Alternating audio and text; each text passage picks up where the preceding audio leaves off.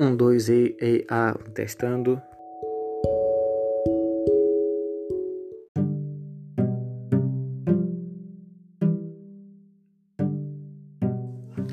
Olá a todos, sejam bem-vindos.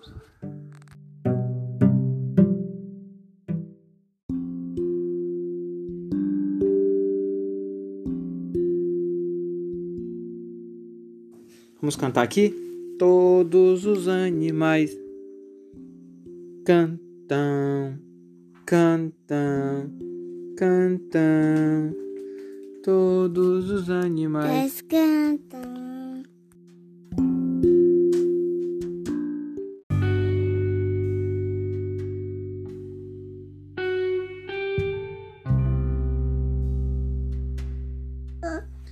Nesse momento eu quero agradecer a todos pela participação e desejar a todos uma ótima noite.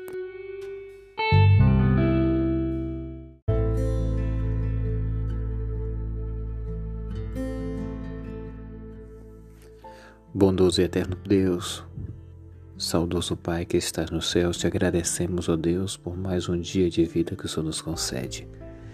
Acima de tudo, Senhor, por tua graça e por tua misericórdia que tem se renovado no meio do teu povo a cada dia. Perdoa nossas falhas, Senhor, perdoa os nossos pecados e cumpra em nós, Senhor, o teu querer, porque o teu querer é muito melhor do que o nosso.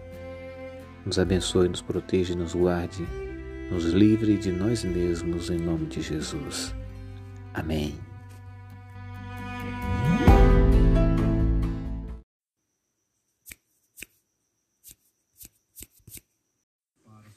Boa tarde, Arimora. Boa tarde, os ouvintes do programa Arimora Comunicando. Ari, eu chego agora trazendo informações das últimas 24 horas do setor policial. A Polícia Militar e a Polícia Civil ontem conduziram até a delegacia um homem, aliás, um jovem, por motivo, segundo informações, de tentativa de homicídio no bairro do quilômetro 3 no dia anterior. A Polícia Militar o conduziu até a delegacia. Ele foi apresentado, ficando lá à disposição da Justiça tráfico de drogas. Isso aconteceu por volta das 4 horas da tarde de ontem. A Polícia Militar foi até o local, bairro do Joaquim Romonde, e conduziu até a delegacia um homem por motivo de tráfico de drogas. A polícia recebeu a denúncia, fez ronda na localidade. Demorou um pouquinho, segundo a polícia, mas o encontrou. Com drogas, foi levado e apresentado na delegacia. Arrombaram um veículo ontem, Ari. Segundo informações, o veículo estava estacionado na porta da residência do proprietário, no bairro do quilômetro 4 quando então os elementos haviam arrombado o veículo e levado o aparelho de som. A polícia militar foi até o local, rondas foram feitas, mas ninguém foi encontrado até o momento. Arrombaram a residência e levaram a caixa de ferramentas do proprietário. Segundo informações, ele é pedreiro, reside no bairro do Jequiezinho e teve sua residência arrombada e roubada. Levaram a caixa de ferramentas, como também entre outros objetos que ele possuía. Segundo informações, os elementos fugiram sem deixar sinal. Segundo vizinhos, que viu um certo barulho, alguém saindo, mexendo no quintal da residência. A polícia militar não encontrou ninguém na localidade. Mais uma pessoa foi conduzida à delegacia por motivo de tráfico de drogas. Desta vez já foi um homem de 28 anos.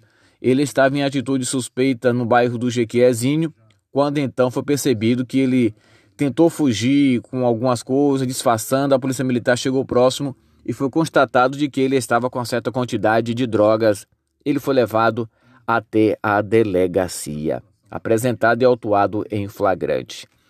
Ali as informações da Polícia Rodoviária Federal e Polícia Rodoviária Estadual são as melhores. Plantão tranquilo, sem registro de ocorrências nas últimas 24 horas. Os alertas ainda seguem por excesso de velocidade e ultrapassagem local proibido.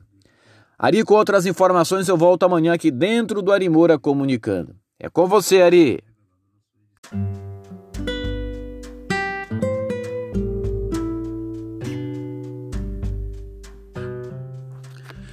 Olá a todos.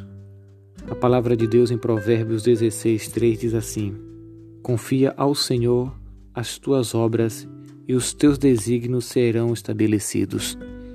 Vamos orar? Bondoso Deus, eterno Pai que está nos céus, neste momento, Senhor, solene e especial, queremos colocar em tuas mãos as nossas vidas profissionais. Deus, nossas profissões é que leva o sustento para as nossas famílias, é o que nos mantém aqui nesta vida pelo labor do dia a dia. Pai querido, se tiver alguma pessoa com alguma dificuldade no âmbito profissional, que o Senhor possa estar neste momento ajudando, dando sabedoria para que, para que ele possa vencer essa dificuldade. Mas também, se tiver alguém desempregado, passando pelo vale do desemprego, que o teu Santo Espírito possa ser o amparo da vida de cada um deles. Deus eterno, Continue conosco, porque o Senhor é a nossa fonte de esperança, a nossa única esperança. E nos abençoe em nome pelo amor de Jesus. Amém.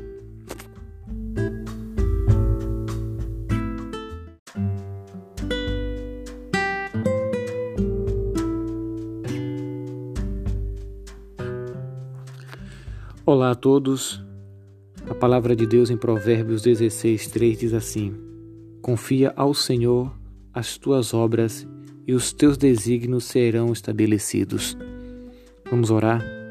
Bondoso Deus, eterno Pai que está nos céus, neste momento, Senhor, solene e especial, queremos colocar em tuas mãos as nossas vidas profissionais. Deus, nossas profissões é que leva o sustento para as nossas famílias, é o que nos mantém aqui nesta vida pelo labor do dia a dia. Pai querido, se tiver alguma pessoa com alguma dificuldade no âmbito profissional, que o Senhor possa estar neste momento ajudando, dando sabedoria para que, para que ele possa vencer essa dificuldade. Mas também, se tiver alguém desempregado, passando pelo vale do desemprego, que o teu Santo Espírito possa ser o amparo da vida de cada um deles. Deus eterno, Continue conosco, porque o Senhor é a nossa fonte de esperança, a nossa única esperança. E nos abençoe em nome pelo amor de Jesus. Amém.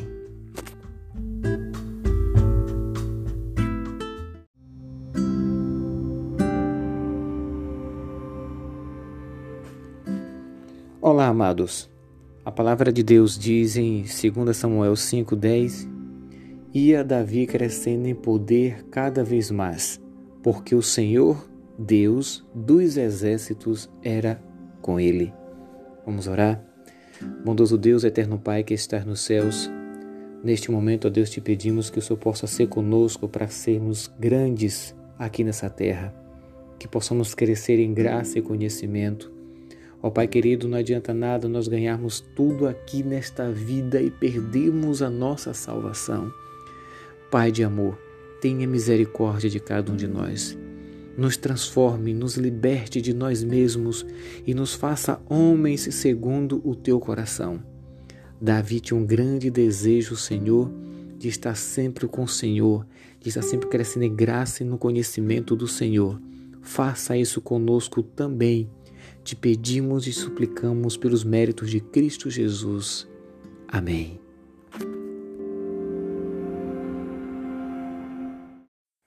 Boa tarde, Arimora. Boa tarde aos ouvintes do programa Arimora Comunicando.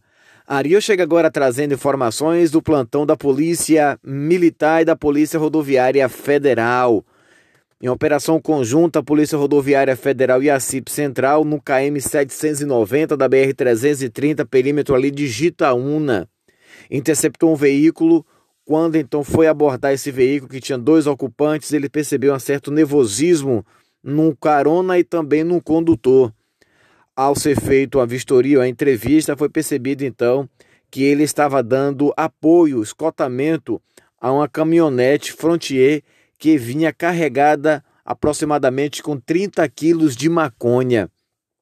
A Polícia Militar, a Polícia Militar, a CIP Central e também a Polícia Rodoviária Federal encaminhou todos os procedimentos os dois ocupantes dos, dos dois veículos, quatro ao todo, foram levados para a delegacia em Vitória da Conquista, onde vai tomar as devidas providências. Ainda segundo informações, essa operação lucrou, lucrou bem êxito devido às informações compartilhadas entre as duas forças, Polícia Rodoviária Federal e CIP Central. A Polícia Rodoviária Federal apreendeu na manhã de ontem, quinta-feira, uma mulher que estava tentando fugir depois de cometer um homicídio na cidade de Planalto.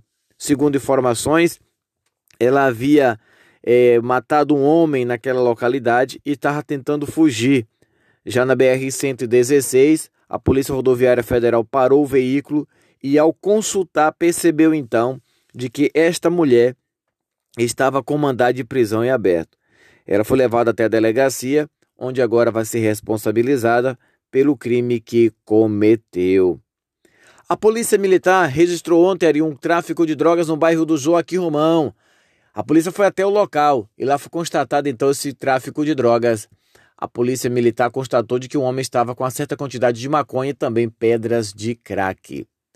Ari, são essas informações do plantão policial.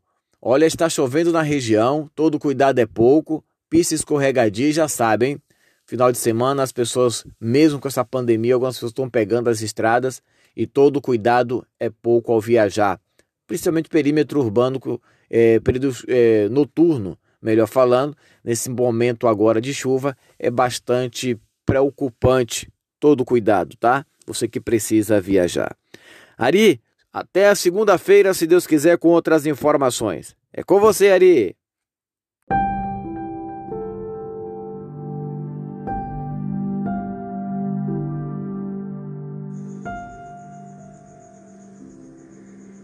Bom dia, casais. Tudo bem com vocês? Nessa semana nós vamos falar sobre restauração. O que é restaurar? Restaurar é recuperar a posse ou o domínio de alguma coisa. É Bom dia, casais. Tudo bem? Bom dia, casais. Que a paz do Senhor esteja sobre cada um. Restauração. Restaurar é o mesmo que recuperar, pôr em bom estado, reparar, consertar. No Salmo 80, verso 19, vemos um clamor por restauração, que diz assim: Restaura-nos, Ó Deus Senhor Todo-Poderoso, faze resplandecer a tua face sobre nós e então seremos salvos. Durante esta semana, convidamos você a clamar ao Senhor por restauração, por alguma coisa que precisa ser consertada, melhorada, algo que precise estar é, no estado em que Deus idealizou para o seu matrimônio. Vamos clamar a Deus por restauração espiritual, restauração emocional e conjugal. Deus, Ele deseja restaurar as nossas vidas, restaurar a nossa sorte. Ao longo de toda a Bíblia, percebemos que as promessas do Senhor estão cheias de palavras ligadas à restauração, renovação. Então, ainda que a situação pareça, quem sabe até catastrófica, ainda que pareça que a situação está perdida, Deus ele pode fazer milagres, ele pode transformar, restaurar qualquer circunstância. Vamos orar neste momento? Soberano eterno Deus, eterno Pai que está nos céus, Pai querido, neste momento, Senhor, pedimos que o Senhor possa restaurar aquilo que precisa ser restaurado em nossas vidas individualmente e também como casal. Pai querido, nós entendemos que só quem pode restaurar é quem cria, é quem faz. O Senhor nos fizestes, o Senhor nos formastes. Então, Senhor, restaura em nós aquilo que precisa ser restaurado para louvarmos e exaltarmos o Teu nome da forma que o Senhor precisa e da forma que o Senhor quer de cada um de nós. Pai querido, Abençoe cada casal que está orando conosco agora, com o coração aquebrantado, com lágrimas nos olhos, te pedindo uma restauração. Atende, Senhor. Te suplicamos pelo amor de Jesus. Amém. Restaura-nos, Ó oh, Senhor Deus Todo-Poderoso, faze brilhar a tua face sobre nós e então seremos salvos.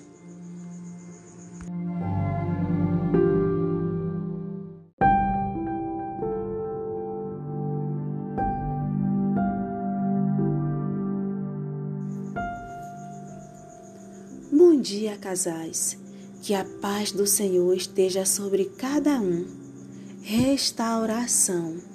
Restaurar significa pôr em bom estado, reparar, recuperar, consertar. No Salmo 80, verso 19, nós vemos um clamor por restauração, que diz assim: Restaura-nos, ó Deus, Senhor Todo-Poderoso. Faze resplandecer a tua face sobre nós, e então seremos salvos. Durante esta semana, convidamos vocês a suplicarem ao Senhor por restauração, restauração espiritual, emocional, conjugal. Em toda a Bíblia, nós vemos claramente promessas de restauração do Senhor, pois Ele deseja colocar a nossa vida conforme os seus planos e com certeza os seus planos para nós são muito, mas muito melhores do que aquilo que imaginamos. Durante toda a semana, coloque diante do Senhor as coisas que precisam serem consertadas na vida de vocês tanto individualmente quanto como casais. Vamos orar? Bondoso Deus, eterno Pai que está nos céus, muito obrigado, Senhor, por este momento em que abrimos a tua palavra. Deus eterno, nossa oração neste momento, oração como casal e também individual, é por restauração. Deus eterno, nós entendemos de que só quem cria, quem faz é que pode restaurar. Por isso, ó Deus, cada casal, cada pessoa que está orando conosco neste momento, pedindo por restauração, que o Senhor possa atender, que o Senhor possa abrir as janelas dos céus e derramar sobre cada um deles bênçãos sem medidas. Te suplicamos e te pedimos em nome de Jesus. Amém. Restaura-nos, ó Deus, Senhor Todo-Poderoso. Faze resplandecer a tua face sobre nós e então seremos salvos. Amém.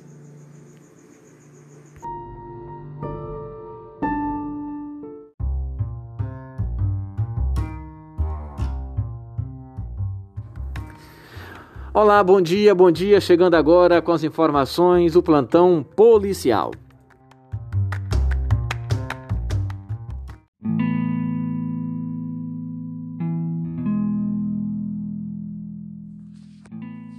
Bom dia! Conseguiram cumprir o desafio da semana?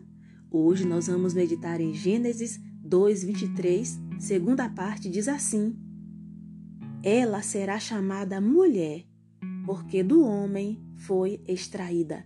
Maravilhoso Deus! Pedimos a Ti neste momento que nos transforme, renove pela Tua palavra em nome de Jesus. Amém. Hoje nós vamos falar das necessidades femininas, de algumas necessidades. Visto que a mulher encara a vida em uma perspectiva muito emocional, ela sente necessidade de perceber que o marido compreende as crises que ela enfrenta no lar e que pode conversar com ele acerca de seus problemas sem sentir-se rejeitada. A mulher ela é mais sensitiva. Ela expressa as emoções de uma maneira mais natural. Por isso, não deve ser reprimida em suas emoções. Por conseguinte, as mulheres têm uma necessidade natural de conversarem, dialogarem. Isso exige dos seus parceiros paciência e ouvidos atentos e acolhedores.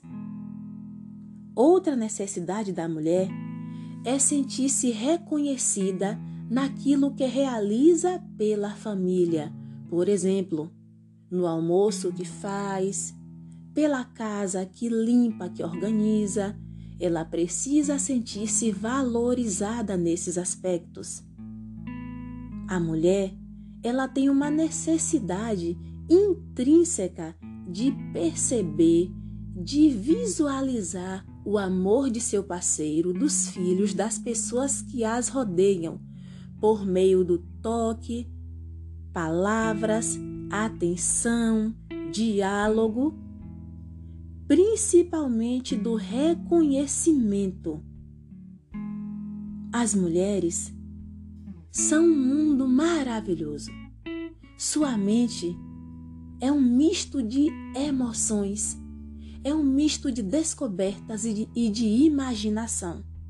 Por isso, os homens precisam serem atentos, cuidadosos e manifestarem, expressarem carinho e amor por todas as coisas que elas realizam e apoiá-las naquilo que elas sentem em suas emoções. Que até a volta de Jesus, nós, cada um, homem e mulher, possam se complementar, se apoiar e amarem uns aos outros. Vamos orar? Maravilhoso Deus, que o plano, o propósito do Senhor para o casal que seja cumprido em nossas vidas, que homem e mulher, embora diferentes, possam viver harmonicamente, complementando-se, amando-se e cuidando uns dos outros até que Jesus volte. Esse é o nosso desejo. Em nome de Jesus. Amém.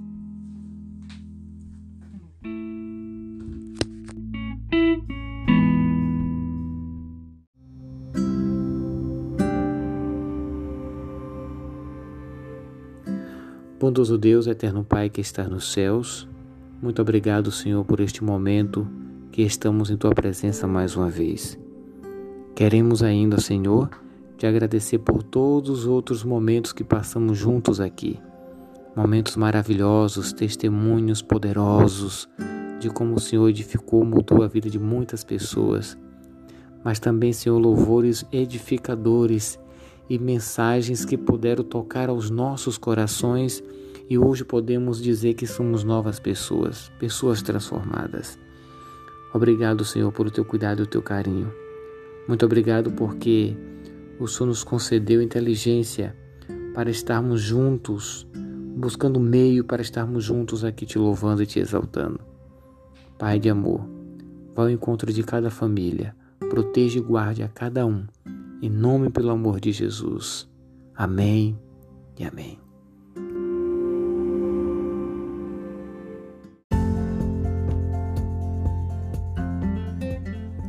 Povo de Deus, boa tarde, tudo bem com vocês? Eu espero que sim.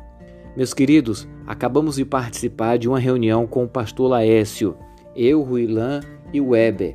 Em pauta, a reabertura dos cultos da Igreja da Urbis. Amém? Glória a Deus.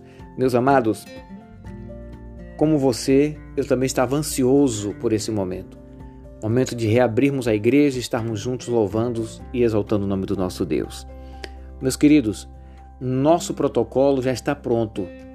Nós queremos apresentar para você. E para isso, programamos para amanhã um culto de louvor e adoração ao nosso Deus às 7h30 da noite. Às 7h30 da noite pelo Zoom nós iremos encaminhar aqui no grupo para você já o link da Zoom. Se você tem dificuldade com o aplicativo, se você não sabe manusear o aplicativo, peça ajuda hoje, até amanhã, para você estar tá com o Zoom instalado no seu aparelho, para você participar conosco. Amém? Ore em prol desse projeto. Ore em prol do protocolo. E mais um lembrete: sua máscara está pronta? Prepare a sua máscara pois iremos cultuar a Deus com as máscaras também.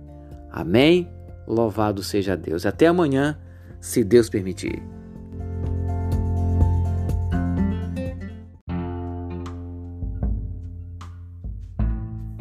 Dia, que a paz do Senhor esteja com vocês. Durante a semana falaremos sobre o fruto do Espírito, que tem nove virtudes. Hoje falaremos sobre o amor. Em Gálatas capítulo 5, versículo 22, diz: Mas o fruto do Espírito é amor. Oremos. Maravilhoso Deus, pedimos a Ti que abençoe cada homem, cada mulher, cada lar em nome de Jesus. Amém. Como está o nível de amor em sua relação conjugal? Em Mateus, capítulo 24, versículo 12, Jesus disse para os discípulos que o esfriamento do amor era um dos sinais de sua vinda. E lá diz o seguinte: por se multiplicar a maldade ou a iniquidade, o amor de quase todas as pessoas esfriará. Isso é muito preocupante, porque o esfriamento do amor, segundo esse versículo, indica distanciamento de Deus. Por isso eu pergunto: como está o nível de amor no seu lar, na relação com o seu cônjuge? O amor é o elo que nos liga a Deus, mas é o elo que nos liga às outras pessoas. Precisamos amar não com amor humano que é limitado, condicional, circunstancial, mas com amor de Deus que é inesgotável. Como é possível demonstrar o amor de Deus, o amor genuíno para com nosso cônjuge? Em Romanos, capítulo 5, versículo 5, o apóstolo Paulo disse: "E a confiança não nos decepciona, porque Deus derramou seu amor em nossos corações por meio do Espírito Santo que ele nos outorgou." O amor é um fruto do Espírito. É o Espírito Santo quem implanta o amor de Deus em nossos corações. Mas ele só poderá fazer isso se nós o buscarmos, se nós andarmos com ele diuturnamente. Por isso, hoje, pedimos a você que vá a Deus. Se porventura o amor está esfriando ou já esfriou em sua relação conjugal, vá a Deus. Ele é a fonte do amor. Ele pode renovar o amor em sua vida, em seu lar, em seu casamento. No livro Fundamentos do Lar Cristão, página 8, diz que nossa felicidade depende do cultivo do amor, da simpatia e da verdadeira cortesia de uns para com os outros. Ou seja, quando nós exercitamos o amor, quando nós demonstramos amor, simpatia e cortesia para com o nosso cônjuge, para com as pessoas, nos sentimos felizes. Isso tudo promove em nós bem-estar. Por isso, neste dia, ore ao Senhor e peça que Ele implante o amor, que Ele renove o amor em teu coração por meio do Espírito Santo. Vamos orar? Maravilhoso Deus, neste momento te pedimos uma chuva de amor, chuva de amor promovida pelo teu Espírito e que assim cada pessoa, cada homem, cada mulher, cada lar seja pleno da felicidade que nos é prometida por ti. São as bênçãos que pedimos em nome de Jesus. Amém. Bom dia, que a paz do Senhor esteja com vocês. Durante a semana falaremos sobre o fruto do Espírito, que tem nove virtudes. Hoje falaremos sobre o amor. Em Gálatas capítulo 5, versículo 22, diz: mas o fruto do Espírito é amor. Oremos, maravilhoso Deus, pedimos a Ti que abençoe cada homem, cada mulher, cada lar, em nome de Jesus. Amém. Como está o nível de amor em sua relação conjugal?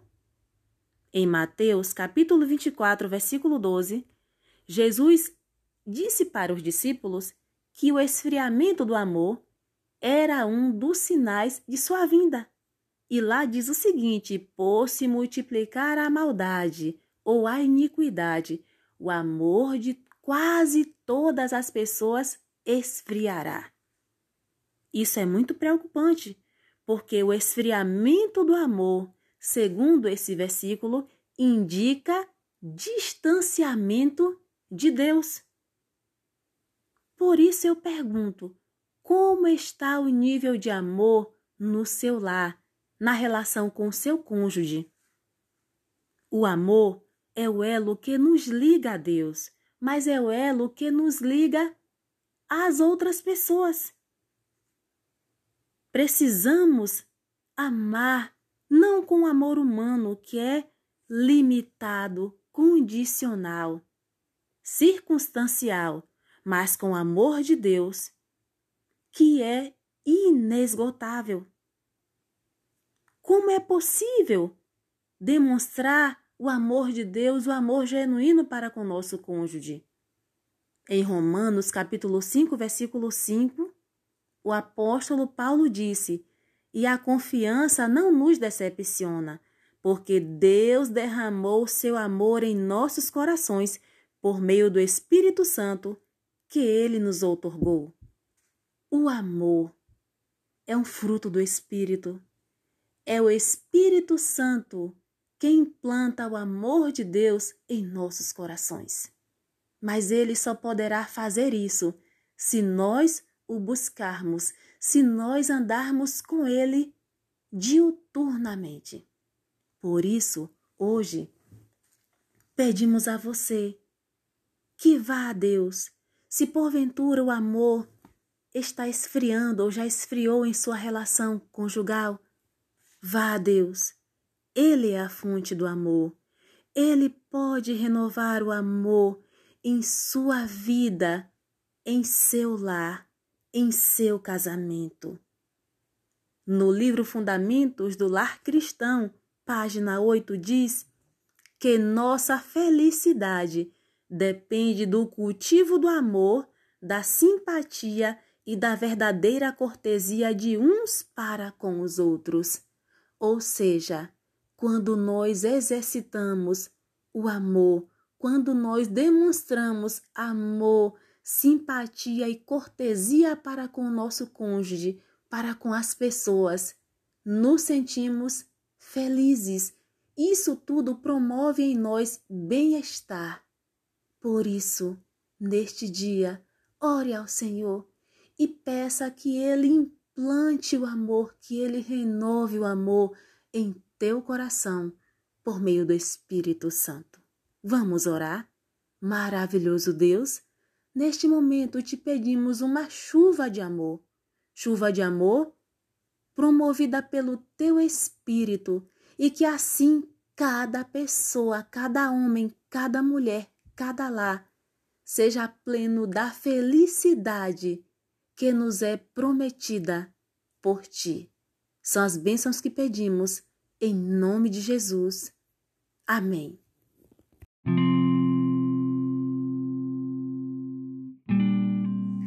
Olá a todos, bom dia. Tudo bem com vocês? Eu espero que sim. Dando sequência a nossas meditações sobre o fruto do Espírito, hoje nós iremos falar da paz. Eu quero que você abra sua Bíblia e medite comigo em Mateus 5, 9, que nos diz assim: Bem-aventurados pacificadores, porque serão chamados filhos de Deus. Ore comigo. Pai querido, muito obrigado porque a tua palavra está aberta e muito obrigado por mais um dia de vida. Em nome de Jesus. Amém. Quando nós falamos da paz, logo nos lembramos que a paz é a ausência da guerra. A paz é a ausência de tumulto, de barulho, calmaria. Mas você já parou para pensar quando Deus fala assim que o fruto do Espírito é a paz? Sabia que você pode ser um transmissor forte de Deus da paz? Deus ele é muito misericordioso, porque tudo aquilo que ele nos pede, ele nos ajuda a conquistar. Quando ele fala do amor, quando ele fala da paz, da mansidão, tudo isso ele nos proporciona. É você um transmissor de paz aonde você está? É você o porta-voz do Senhor aonde você trabalha, aonde você estuda, ou aonde você mora, ou dentro do seu relacionamento. Sabe, meu querido, não tem nada mais desconfortante do que você viver em um momento na vida dentro da família de muitas tribulações, onde você não tem paz. Todos nós deveremos viver em paz. Devemos proporcionar a paz e a tranquilidade não só para a gente, mas também para os que estão ao nosso redor. Nossos filhos, nossos companheiros e companheiras, nossos amigos. Quer você hoje ser um porta-voz do Senhor da paz? Quer você hoje fazer a diferença e quando as pessoas lhe olharem e dizer assim, eu vejo a paz de Cristo na vida do semblante daquela pessoa. Deus pode te proporcionar isso. Deus pode te dar isso. Basta você pedir e acreditar. Sabe, no dia de hoje, reflita em Mateus 5:9, que diz assim: Bem-aventurados os pacificadores, porque serão chamados filhos de Deus. Tem pessoas que têm o dom, o talento de chegar em um lugar e trazer já a calmaria. Que esse possa ser também o nosso dom, o nosso talento para a honra e glória do Senhor. Ore comigo mais uma vez. Bondoso Deus, muito obrigado porque meditamos em tua palavra e queremos ser, Senhor, pacificadores, porta-vozes da paz, mensageiro da paz de Cristo. Nos conceda, Senhor, essa graça, não porque merecemos, não temos méritos nenhum, mas te suplicamos em nome e pelo amor de Jesus. Amém. Que a paz de Cristo esteja contigo hoje e eternamente.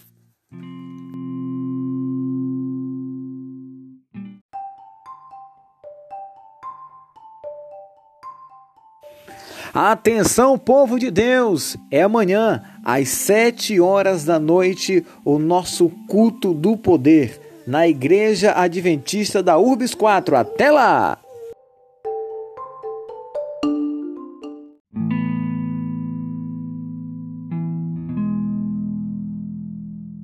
Olá a todos, bom dia! Tudo bem com vocês? Eu espero que sim. Hoje nós iremos falar sobre a paciência um dos frutos do Espírito. E para nossa meditação, nós iremos ler Colossenses 3, 12, que nos diz assim: Assim como o povo escolhido de Deus, santo e amado, revestivos de um coração pleno de compaixão, de humildade, mansidão e paciência. Ore comigo. Pai querido, muito obrigado por mais uma vez falar conosco nos dê a capacidade de entendermos o que o Senhor quer para nós hoje, em nome de Jesus. Amém. Um dos lugares onde a paciência é imprescindível é nos nossos relacionamentos, num casamento, no lar. Paciência com os erros e defeitos. Paciência com alguma coisa que deu errado. Paciência não é quer dizer que você vai fechar os olhos e esquecer aquilo que fez. É você orar para que Deus possa atuar na situação. Paciência, meu querido, não é você ficar numa fila de um banco esperando a ver de ser atendido, com a cara emburrada, com os braços cruzados. De forma alguma. Paciência é você ter um coração de Deus na situação que você se encontra. Sabe, nunca vai ser fácil você ter paciência, porque esse é um dos frutos do Espírito que tem que ser desenvolvido todo dia. A palavra de Deus diz que, assim como o povo escolhido de Deus, santo e amado, revestidos de um coração pleno de compaixão. Eu lhe pergunto: você tem um coração pleno, cheio de compaixão? Compaixão com o seu companheiro? Compaixão com a sua companheira? Com aquilo que deu errado? Ou um erro que ele fez? Sabe, Deus hoje quer te dar uma oportunidade de você refazer toda essa trajetória de uma forma diferente. Lembre-se, você tem que ter o coração de Deus para ter paciência. É imprescindível na vida do cristão. Que Deus possa falar contigo, que Deus possa te incomodar a ter paciência. Aqui você pode hoje, agora, pedir isso a Deus. Ore comigo. Pai querido, nos ajude a termos paciência com os nossos companheiros e companheiras. Nos ajude, Senhor, a sermos pessoas melhores dentro da nossa residência, dentro do nosso lar. Pai querido, nos abençoe, nos proteja e nos guarde. Em nome de Jesus. Amém.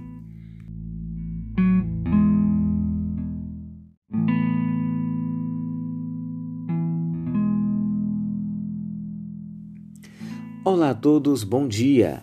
Tudo bem com vocês? Eu espero que sim. Hoje nós iremos falar sobre a fidelidade. E o verso para nossa meditação está em Hebreus 13, 4, que nos diz assim: Digno de honra entre todos seja o matrimônio, bem como o leito sem mácula, porque Deus julgará os ímpios e os infiéis. Ore comigo.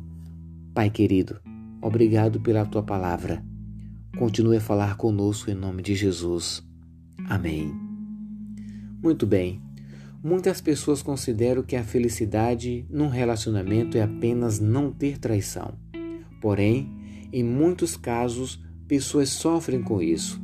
Fidelidade é cumprir tudo aquilo que foi prometido, acordado e combinado entre ambas as partes. Existem casais que sofrem sérias consequências pelo fato de não existir fidelidade entre eles. Mesmo não havendo traição, estamos falando de infidelidade de planos, projetos, filosofia de vida, ideais e até sonhos.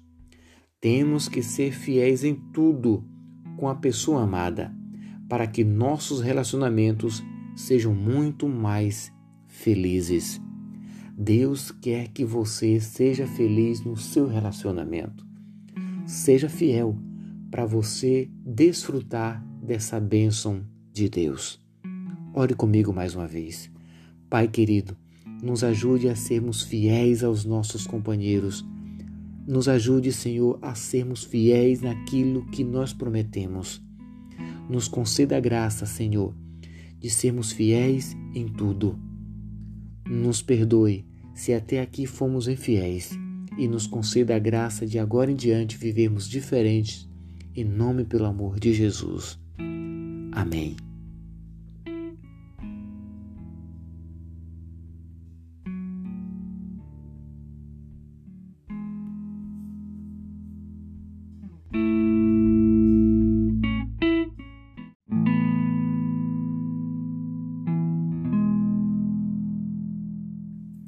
Olá a todos, bom dia! Tudo bem com vocês? Eu espero que sim. Hoje nós iremos falar sobre a fidelidade. E o verso para nossa meditação está em Hebreus 13, 4, que nos diz assim: Digno de honra entre todos seja o matrimônio, bem como o leito sem mácula, porque Deus julgará os ímpios e os infiéis. Ore comigo. Pai querido, Fale conosco mais uma vez nesta manhã. Te rogamos em nome de Jesus. Amém. Muito bem. Muitas pessoas consideram que a fidelidade no relacionamento é apenas não haver traição. Porém, em muitos casos, pessoas têm sofrido com a infidelidade. Fidelidade é o cumprimento de tudo que foi prometido, acordado entre dois. Existem casais que sofrem sérias consequências pelo simples fato de não existir fidelidade entre eles, mesmo não havendo traição. Estamos falando de infidelidade de planos, de projetos, de filosofia de vida e até mesmo de sonhos. Temos que ser fiéis em tudo com a pessoa amada, para que possamos ter um relacionamento feliz. Quer você ser feliz no seu relacionamento? Seja fiel. Seja fiel em tudo que você prometeu, em que você deu a sua palavra. Porque a palavra de Deus diz que Deus julgará os impuros e os infiéis. Ore comigo. Pai querido, muito obrigado porque a tua palavra fala conosco neste momento. Senhor, em nome de Jesus, perdoa-nos se por um acaso até hoje fomos infiéis.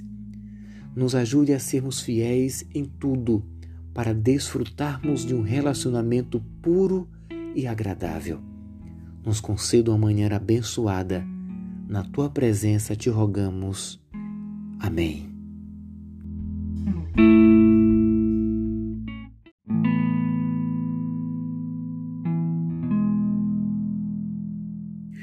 Olá a todos, bom dia! Tudo bem com vocês? Eu espero que sim. Hoje nós iremos falar sobre o domínio próprio. E o verso para nossa meditação está em Provérbios 10, 19, que nos diz assim: Quando são muitas as palavras, o pecado está presente, mas quem controla a língua é sensato. Vamos orar. Bondoso Deus, continue a falar conosco nesta manhã em nome de Jesus. Amém. Domínio próprio significa autocontrole. É o poder de dizer não aos simples impulsos quando as coisas não são boas. Em um mundo de excessos, a Bíblia lista o domínio próprio como um dos frutos do Espírito Santo.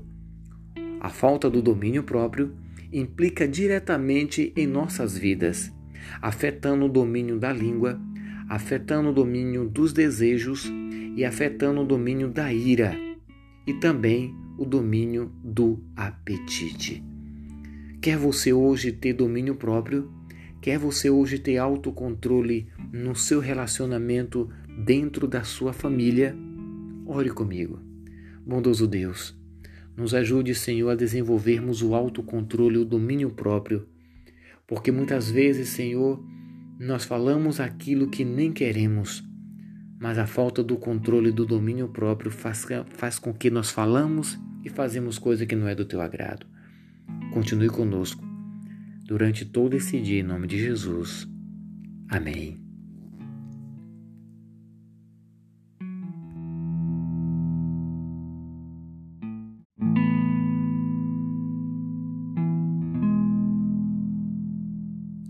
Olá a todos, bom dia! Tudo bem com vocês?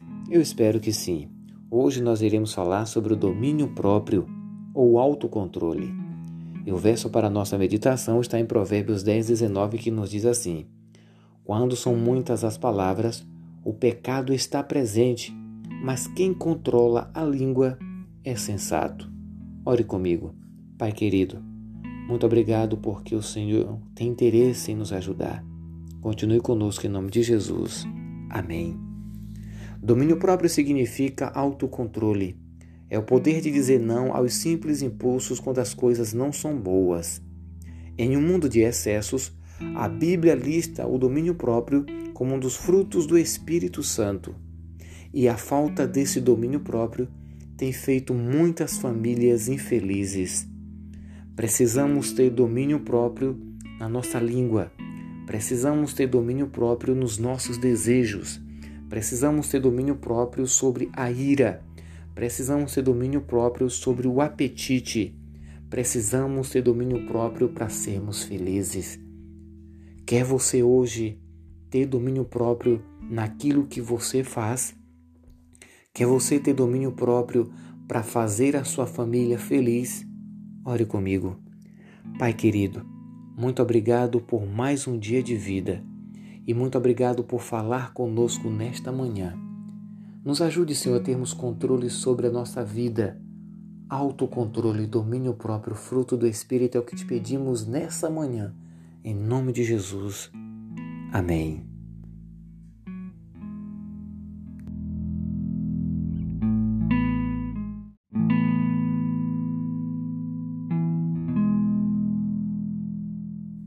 Olá a todos, bom dia! Tudo bem com vocês? Eu espero que sim. Dando sequência à nossa dicas de intimidade emocional, hoje nós iremos falar sobre o toque. E para nossa meditação iremos ler Eclesiastes 4, verso 11, que nos diz assim: Também se dois dormirem juntos, eles se aquecerão, mas se estiver só, como se aquecerá? Ore comigo. Bondoso Deus, fale conosco mais uma vez em nome de Jesus. Amém. O toque é o primeiro sentido que adquirimos e é natural de que quando criança queremos descobrir o mundo por meio das nossas mãos. Com o passar do tempo, as habilidades dão lugar a outras formas de expressão e deixamos a prática do toque para trás. O toque é um dos benefícios mais profundos que o ser humano tem, principalmente entre casais. Uma ligação se faz quando tem um toque, um toque afetuoso, um toque amoroso, um toque de carinho. Você tem tido essa intimidade com o seu cônjuge? Você tem tido esse toque especial? Se você não tem ou deixou perder ao longo do tempo, ore para que Deus possa restabelecer isso no seu relacionamento para que você possa viver feliz e viver bem. Ore comigo. Bondoso Deus, nos ajude, Senhor, a revivermos os sentimentos dos nossos namoros, os nossos sentimentos bons do passado. Nós queremos viver em harmonia com os nossos companheiros. Deus, nesse momento te pedimos que o Senhor possa nos ajudar a reabilitarmos nos nossos relacionamentos o toque. Te suplicamos em nome de Jesus. Amém.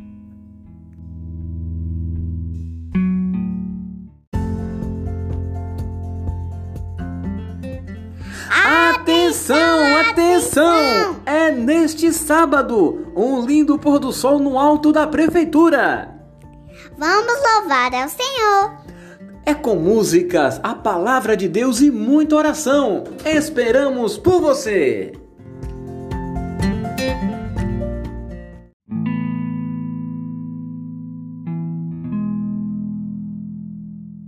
Olá a todos, bom dia! Tudo bem com vocês? Eu espero que sim. Hoje, dando sequência a nossas dicas para termos um relacionamento mais feliz, queremos falar sobre o ouvir um assunto muito importante no relacionamento. E o verso para a nossa meditação está em Eclesiastes 4, verso 9, que nos diz assim: Melhor é serem dois do que um, porque a melhor recompensa no pagamento de duas pessoas. Ore comigo, Pai querido, muito obrigado por mais um dia de vida. Em nome de Jesus.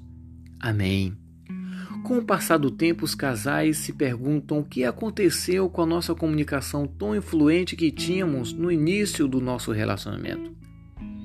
É comum reclamar da falta do diálogo e mesmo das conversas informais e divertidas. O tédio toma conta quando eles estão sozinhos. Não há assunto entre eles dois a não ser o necessário. Com a comunicação travada, fica cada um no seu lugar esquecidos um do outro. Queremos deixar três dicas para vocês neste momento. A primeira é tome iniciativa da conversa. A segunda, mantenha o contato visual. E a terceira, não interrompa. Queremos acrescentar a quarta dica. Peça a Deus para destravar o seu relacionamento. Peça a Deus para lhe ajudar a ser um bom ouvinte do seu companheiro. Quer você hoje ter um relacionamento feliz? Quer você hoje ouvir melhor? Ore comigo. Senhor nosso Deus, o Senhor nos criastes com uma boca e dois ouvidos. Isso é para ouvirmos mais e falarmos menos. Mas, Senhor, destrava a comunicação dentro dos nossos relacionamentos. Te pedimos que o Senhor possa nos socorrer, nos ajudar.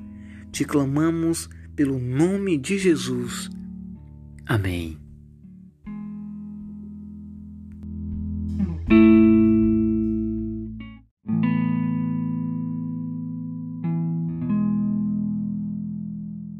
Olá a todos, bom dia! Tudo bem com vocês? Eu espero que sim. Hoje, dando sequência a mais uma dica para termos um relacionamento mais feliz, nós iremos meditar em 1 Pedro 4,10 que nos diz assim: Servi uns aos outros de acordo com cada dom que recebeu, como bons administradores da multiforma da graça de Cristo. Ore comigo, Pai querido, muito obrigado por mais um dia de vida e continue a falar conosco em nome de Jesus. Amém. Segundo a pesquisa realizada em 2012 pelo IBGE, apontou que as mulheres que trabalham fora de casa alcançou o um número de 61% da população brasileira. Ainda segundo a mesma pesquisa, aponta de que o número de mulheres que trabalham fora e dentro de casa chega aproximadamente a 90%. Segundo informações ainda, Desses 90%, ela dedica 20 horas semanais em atividades fora e dentro de casa. Os homens que ajudam dentro de casa as suas mulheres chegam a 46%, tendo em vista que eles trabalham também fora e dentro de casa. Queridos, perceberam que o percentual é um pouco baixo das ajudas que nós temos dado a nossas companheiras? Quer você hoje ajudar mais a sua companheira? Quer você hoje deixá-la mais feliz? Sabe, uma pesquisa aponta de que os homens não gostam de fazer isso porque acham que vão baixar a sua masculinidade, que os amigos vão questionar, vão criticar. Nada disso. A palavra de Deus pede para nós ajudarmos a nossa esposa, nos dedicarmos a nossas esposas como Deus se dedica a a sua igreja. Quer você hoje ser um homem dedicado à sua igreja, à sua família, à sua companheira, como Cristo é dedicado ao seu povo? Ore comigo. Pai querido, muito obrigado, Senhor, por mais um dia de vida que o Senhor nos concedeu. Nos ajude a sermos homens segundo o seu coração, para ajudarmos as nossas companheiras no que for necessário. Muito obrigado pelas companheiras que o Senhor nos concedeu. Nos ajude, proteja e nos guarde em nome de Jesus. Amém.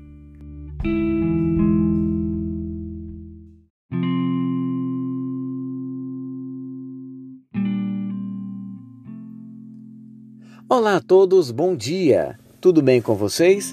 Eu espero que sim. Hoje, dando sequência a nossas dicas para termos um relacionamento mais feliz, nós queremos falar sobre a alegria. E o verso para nossa meditação está em Filipenses 4:4 que diz assim: Alegrai-vos sempre no Senhor. Outra vez eu digo, alegrai-vos. Ore comigo. Pai querido, muito obrigado, Senhor, por mais um dia de vida. Continue a falar conosco em nome de Jesus. Amém. Que texto animador, não é verdade? Sabem, foi feita uma pesquisa e foi constatado de que as pessoas que estavam acamadas, quando tiveram contato com palavras animadoras, com momentos alegres, elas se reabilitaram. Uau! É verdade. Um momento alegre faz com que a pessoa reaviva. Tem momentos mais felizes, faz com que a pessoa tenha perspectivas de vida. E me permita, tem um provérbios que diz assim: um coração alegre é um bom remédio, mas o espírito abatido faz secar os ossos. Uau! Profundo isso, não é verdade? Eu quero te perguntar uma coisa.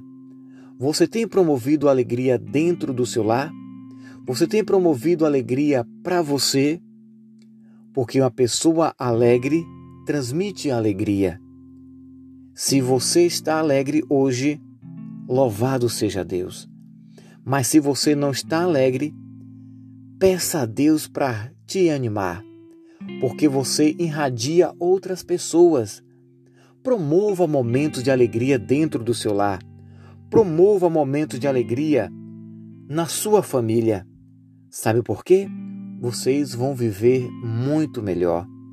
Porque um coração alegre é um bom remédio, mas o espírito abatido faz secar os ossos. Ore comigo. Pai querido, nos ajude a termos momentos felizes. Bondoso Deus, reaviva, Senhor, a alegria dentro dos nossos lares.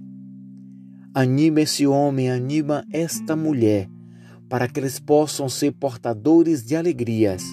Em nome de Jesus. Amém.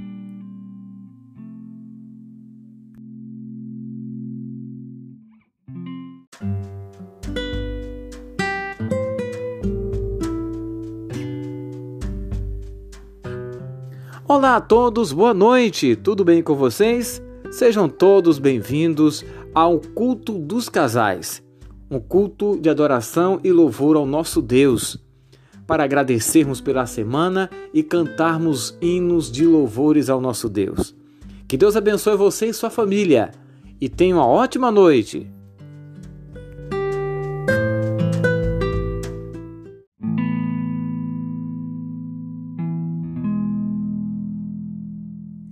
Olá a todos, bom dia! Tudo bem com vocês? Eu espero que sim. Hoje, dando sequência às nossas dicas para termos um relacionamento mais feliz, nós iremos falar sobre o altar do Senhor. E o verso para nossa meditação está em Jó 1,5 que diz assim: Descorrido o turno de dia de seus banquetes, chamava Jó seus filhos e os santificava. Levantava-se de madrugada Jó e oferecia holocausto segundo o número de cada um deles pois dizia: Talvez tenha pecado os meus filhos e blasfemado contra Deus em seu coração. E assim fazia Jó constantemente.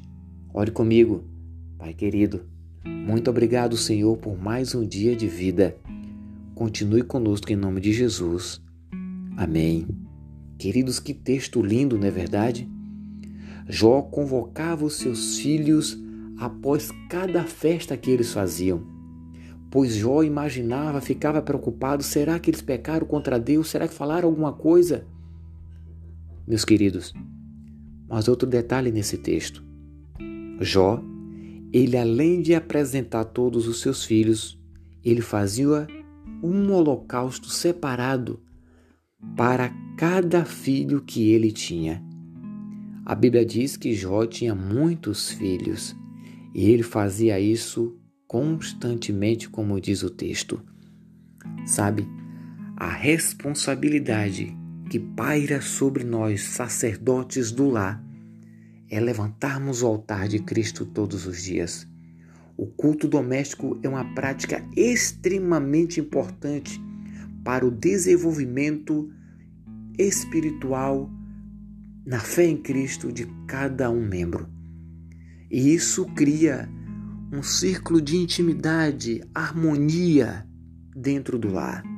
Eu quero te perguntar: como é que está o altar de Cristo na tua casa? Como é que está o altar do Senhor no teu relacionamento? Sabe, o culto do Senhor não pode faltar. Louvor e animação, oração e a palavra de Deus. Pense assim. Se você até hoje foi negligente com esta parte, não fique triste. Porque se você está ouvindo esse áudio agora, é porque Deus está te proporcionando uma segunda chance. Amém? Jó fazia isso constantemente. Quer você ter essa experiência de Jó? Quer você apresentar a sua família todos os dias na presença do Senhor. Pois fazendo assim você vai imprimir na mente de cada um membro da sua família a importância do culto e a importância de Deus. As vitórias só vêm quando nós nos entregamos a Cristo. Ore comigo. Pai querido, Nesse momento, ó Deus, queremos te suplicar perdão porque muitas vezes fomos negligentes ao teu altar em nossos lares. Mas, ó Deus, nossos corações se enchem de esperança porque temos a certeza de que a partir de agora o Senhor nos proporciona uma segunda chance. Ser conosco, Senhor, e nos ajude a levantarmos o altar do Senhor a partir de hoje. Te suplicamos em nome de Jesus. Amém.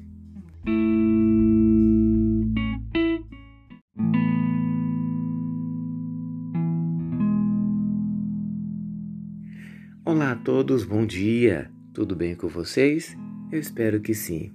Dando sequência às nossas dicas para termos um relacionamento mais feliz, nós queremos falar mais um pouco sobre o altar do Senhor. E o verso para a nossa meditação está em Êxodo 17,15, que diz assim: Depois Moisés construiu um altar e pôs-lhe o nome Adonai. O Eterno fez aqui um grande milagre. Ore comigo, Pai querido, opera um milagre nas nossas vidas, em nome de Jesus. Amém. A importância do altar do Senhor na família é muito grande. Você começa a de manhã a louvar ao Senhor. À tarde você agradece ao Senhor. Isso cria um vínculo muito grande, não só com Deus, mas também com todos os familiares. Uma pesquisa diz que crianças que vivem uma vida espiritual mais intensa, elas são mais felizes. Crianças que vivem momentos de adoração são mais seguras. Sabe, eu não sei como é que está o altar do Senhor na tua família. Você consegue criar vínculos seguros com o Senhor e com tua família? Pesquisa ainda aponta de que famílias são muito mais felizes, mais unidas quando oram juntos, quando agradecem juntos. Você tem hábito de colocar no altar do Senhor as demandas da tua família, momentos felizes, momentos tristes, Imprime isso na memória dos teus filhos, imprime isso na memória da tua família, para que todos possam viver em paz, seguros e felizes. Família que ora unida permanece unida. Moisés afirma de que o Senhor fez um grande milagre.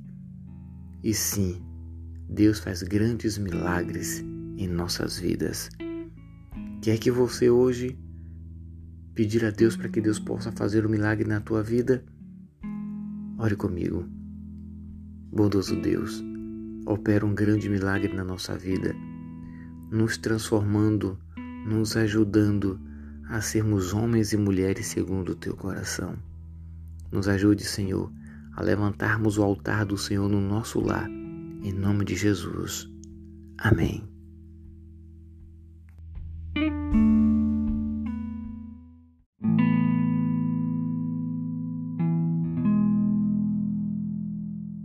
Olá a todos, bom dia! Tudo bem com vocês? Eu espero que sim. Vamos falar sobre os pilares do casamento? Hoje falaremos sobre o amor. E o verso para nossa meditação está em Colossenses 3,14, que diz assim: Acima de tudo, porém, reverte-se do amor, que é o elo perfeito. Ore comigo, Pai querido. Muito obrigado, Senhor, por mais um dia de vida. Fale conosco em nome de Jesus. Amém. Existe hoje em dia medo de tomar decisões definitivas no tocante do casamento, pois tem pessoas que consideram improvável manter um relacionamento com sentimento de amor por muito tempo. Tem pessoas que ficam anos e anos com medo de tomar essa decisão, pois acham que não vai conseguir amar e fazer alguém feliz. Nossa, que pensamento! Preocupante, não é verdade? Porque a palavra de Deus diz que Deus é a fonte do amor e Ele perfeitamente desenvolve o amor em cada um de nós. Se uma pessoa afirma isso, é porque ela não tem o amor de Deus dentro de si. Não pode amar e também não vai amar ninguém.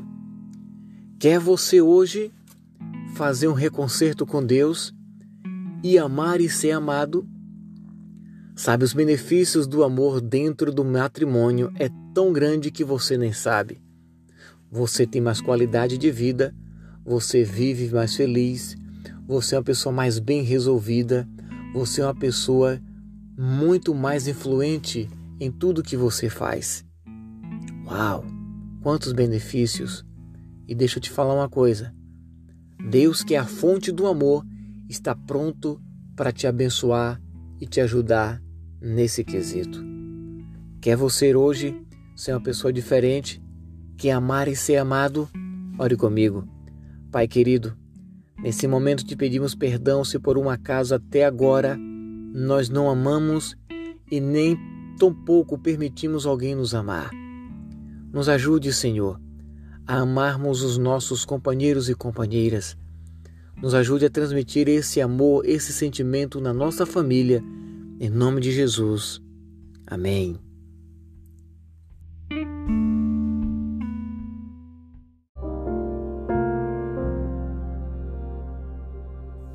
Olá a todos, bom dia! Tudo bem com vocês? Eu espero que sim.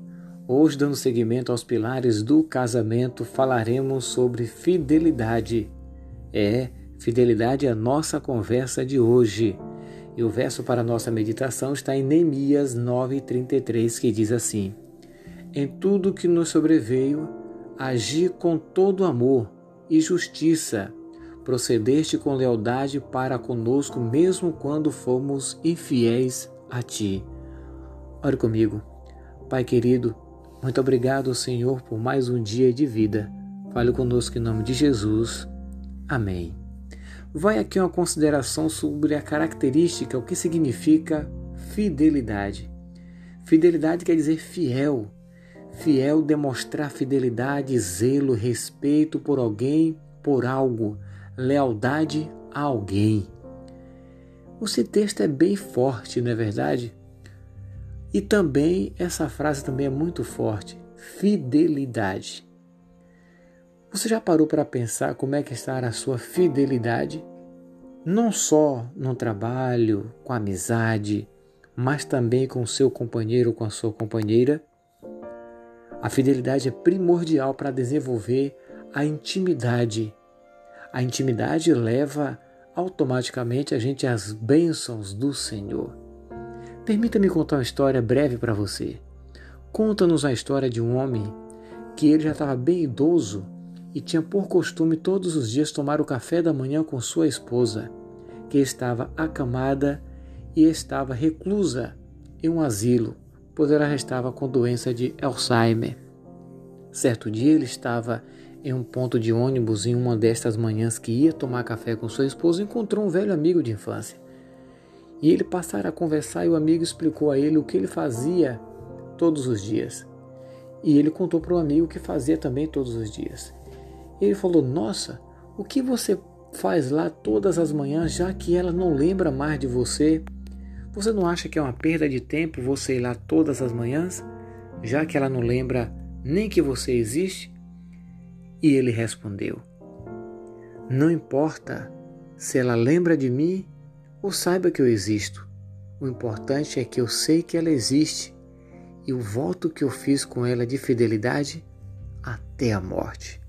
Nossa, seja fiel, meu querido, minha querida, com tudo aquilo que você deu a sua palavra, com tudo aquilo que você empenhou o seu nome e em especial com seu companheiro ou sua companheira.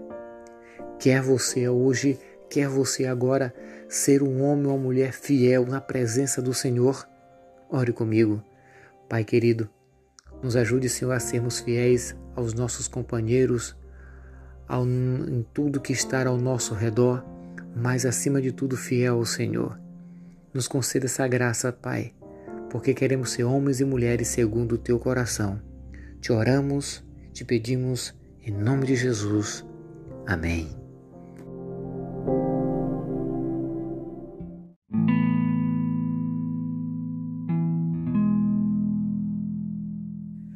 Olá a todos, bom dia! Tudo bem com vocês?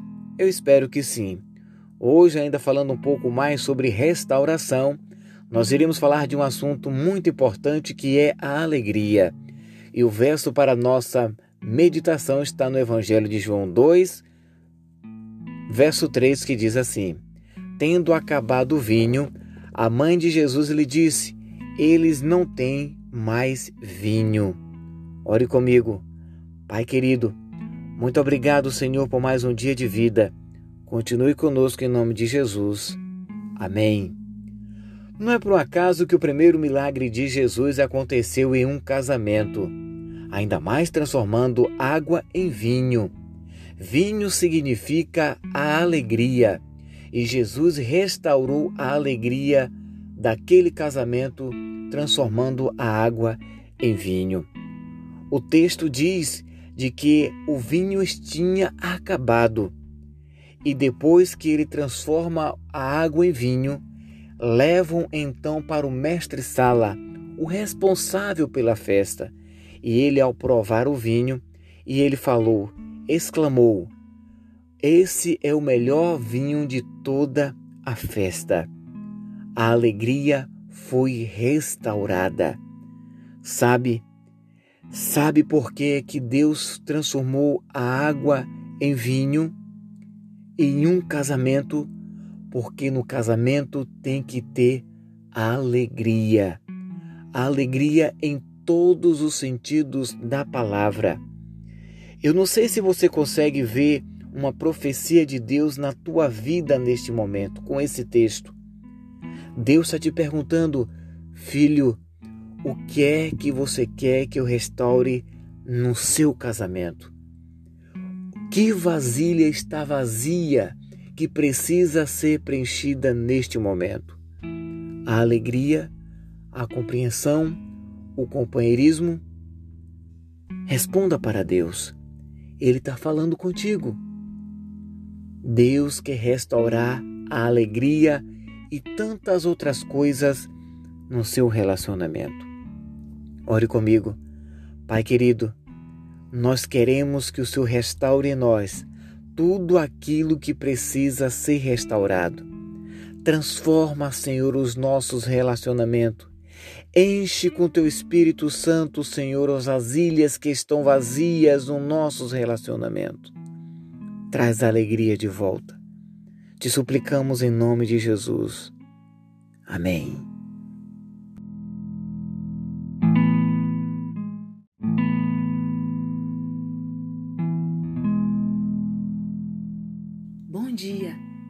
Do Senhor esteja com vocês. Vamos meditar em João capítulo 2, versículo 7. E diz assim: Jesus disse aos servos: Enchei os jarros com água, e os encheram até a borda. Oremos. Maravilhoso Deus, neste momento nos entregamos em tuas mãos. Abençoe cada casal, cada família, em nome de Jesus. Amém. Neste primeiro milagre que Jesus realizou em seu ministério, que fora em um casamento, temos alguns elementos para refletir. No verso 7, Jesus solicita aos servos que encham os vasos com água. Jesus poderia simplesmente solicitar os vasos e ordenar com a sua palavra que ficassem cheios do vinho, que é o suco de uva, mas ele contou com o apoio humano. Sabem, Jesus ele não vai fazer a parte que o ser humano deve desempenhar para que o casamento seja renovado. Qual é a sua parte para que seu casamento seja renovado e seja restaurado? Ore e Jesus mostrará qual deve ser a sua parte nesse processo. Jesus, ele, ao solicitar que os servos encham os vasos com água, aqui nós temos outra simbologia. Água significa Purificação, água é pureza, símbolo de pureza, de lavagem, de renovação. Por isso, hoje, Jesus, a água da vida, ele deseja encher os nossos vasos. Ele deseja encher-nos para que sejamos limpos, puros, pessoas renovadas. Quando somos renovados enquanto seres individuais, podemos conviver mais harmonicamente com o nosso cônjuge podemos ter uma relação matrimonial pacífica, amorosa, respeitosa. Que Jesus, água da vida, transborde em teu ser hoje. Que ele efetue a renovação necessária em você, para que assim esta água ela jorre para o seu relacionamento conjugal. Vamos orar, maravilhoso Deus. Pedimos a ti neste dia e todos os dias de nossa vida que nos enchas com a água da vida, para que assim todos os nossos relacionamentos, inclusive o relacionamento matrimonial, seja cheio de novidade, novidade no sentido de vida plena em Cristo Jesus. que o vinho, a alegria e o amor sejam renovados a cada dia, em cada lar. Em nome de Jesus. Amém.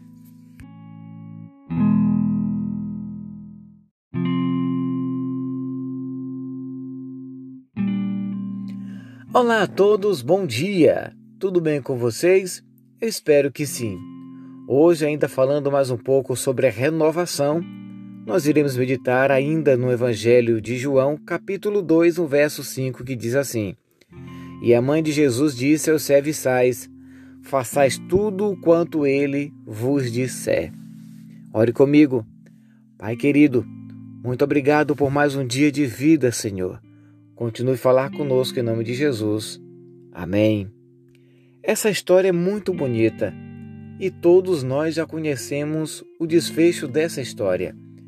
Jesus realiza o seu primeiro milagre em um casamento, em Caná da Galileia. Ele transforma a água em vinho e restaura a alegria, o sabor daquela festa. Mas observe uma coisa: Jesus só pôde realizar este milagre porque ele foi convidado a estar no casamento. O segundo ponto é de que eles fizeram tudo quanto Jesus pediu, sem questionar, sem indagar o porquê. Queridos, Jesus foi convidado a estar em teu casamento? Você tem feito tudo quanto Jesus pede sem questionar? Sabe, existe um aprendizado muito profundo com essa história. E se se aplicou naquela época e deu certo, é sinal de que pode ser aplicado hoje e pode dar certo. Eu volto a te perguntar: o que falta ser restaurado em seu casamento? Peça para Deus hoje e faça de acordo quanto Ele vos disser, sem questionar. Convide Jesus para estar dentro do seu casamento, porque aonde Ele estiver, o milagre acontece.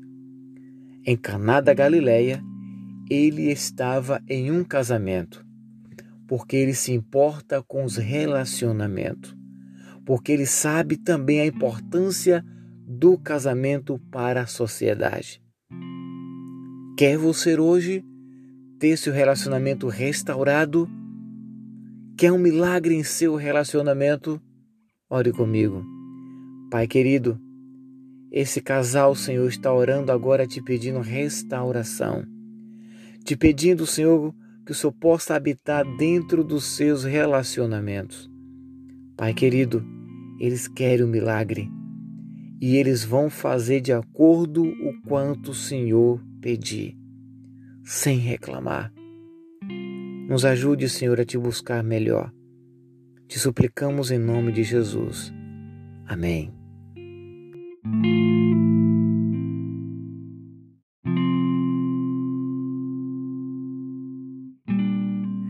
Olá a todos, bom dia! Tudo bem com vocês? Eu espero que sim. Hoje, dando seguimento, falando ainda mais um pouco sobre a oração no casamento, nós iremos meditar em 1 João 5,14, que diz assim: E esta é a confiança que temos nele, que se pedirmos alguma coisa, segundo a sua vontade, ele nos ouve. Vamos orar? Pai querido, muito obrigado, Senhor, por mais um dia de vida. Fala conosco, em nome de Jesus. Amém. A oração dos grandes privilégios que Deus concedeu aos seus filhos.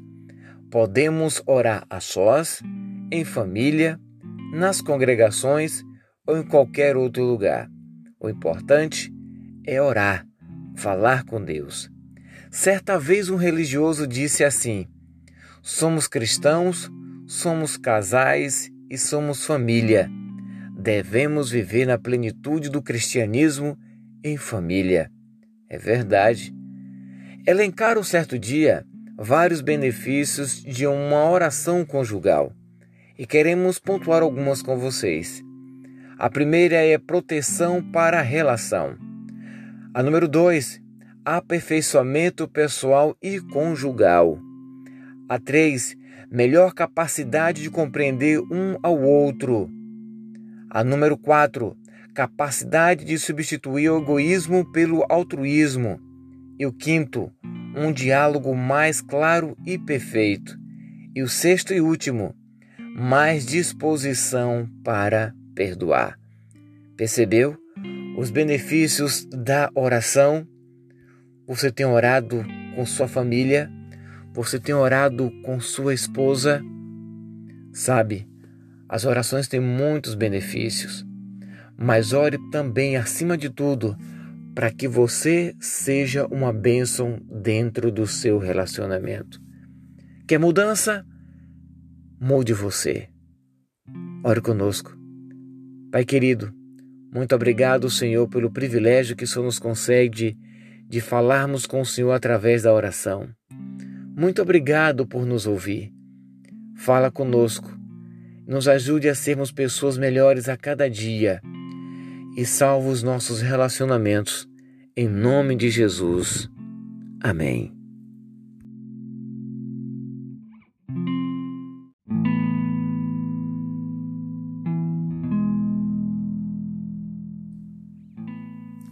Olá você, bom dia. Tudo bem?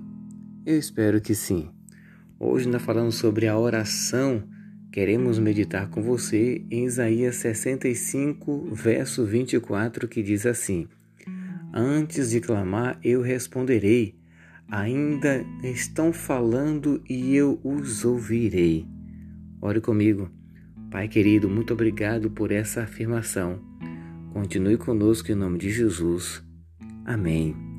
Hoje queremos falar mais um pouco da oração, mais voltada mais um pouco para a oração conjugal. Muitas vezes chegamos para falar com Deus com a lista infinita. Começamos primeiro falando da gente, dos objetivos e falando de planos e projetos. Depois agradecemos e pedimos e pedimos e pedimos. Não é assim? Mas deixa eu lhe falar uma coisa.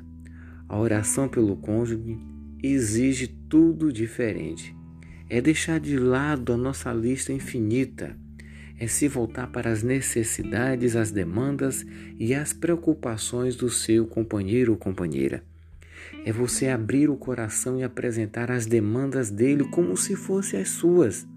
Olha, isso traz para você uma paz muito grande, traz uma alegria muito grande e, acima de tudo, as bênçãos do Senhor recaem sobre todos vocês. A oração individual é um momento de humildade, de devoção ao Senhor. Mas quando você faz isso pensando no seu companheiro, olha, os benefícios é muito maiores. Certa vez alguém perguntou a um religioso: por que orar pelo cônjuge, pelo seu companheiro ou companheira? E ele respondeu: A gente só faz aquilo para alguém quando nós amamos. A oração também é um gesto de amor. Quer você hoje aprender a fazer isso? Quer você fazer a diferença? Ore comigo. Deus vai te ajudar. Pai querido, nos ajude a orarmos sem máscaras, sem listas pelos nossos companheiros ou companheiras. Nos ajude a sermos homens e mulheres segundo o teu coração. Nos transforma, Senhor. Em nome de Jesus. Amém.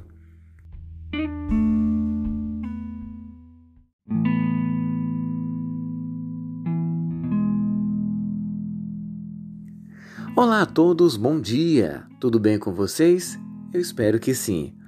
Durante essa semana nós iremos falar mais um pouco sobre sabedoria. E o verso para nossa meditação está em Provérbios 4, 7, que diz assim: O conselho da sabedoria é: procure obter sabedoria usando tudo que você possui para adquirir entendimento. Ore conosco. Pai querido, muito obrigado pelo teu cuidado e o teu carinho. Fale conosco, Senhor, em nome de Jesus. Amém. Certo dia encontrei uma frase muito poderosa que dizia assim: A dor faz você mais forte, o medo faz você se sentir mais corajoso, a paciência faz você mais sábio. E é verdade. Há um ditado popular que diz que quem ouve mais aprende mais.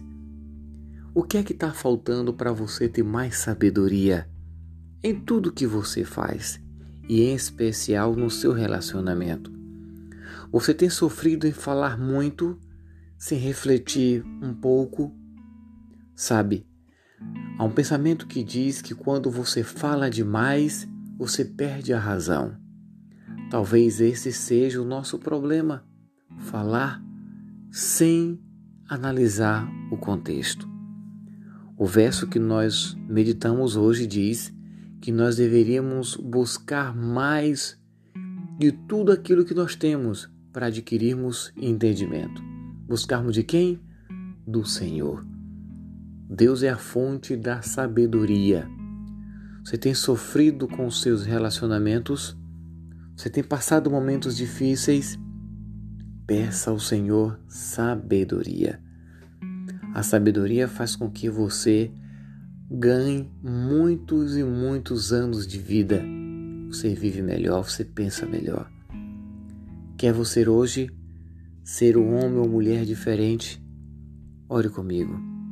Pai querido, te agradecemos porque hoje o Senhor falou conosco mais uma vez. Muito obrigado pelo teu interesse em nos ajudar a termos sabedoria, Senhor. Nos ajude, proteja e guarde. Em nome de Jesus. Amém.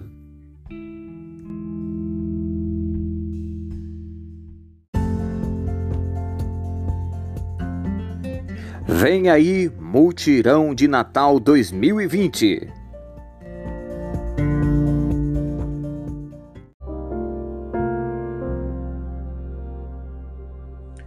Olá a todos, bom dia!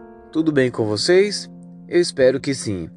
Hoje nós queremos meditar com vocês em Provérbios 15, verso 1, que diz assim: A resposta branda desvia o furor, mas a palavra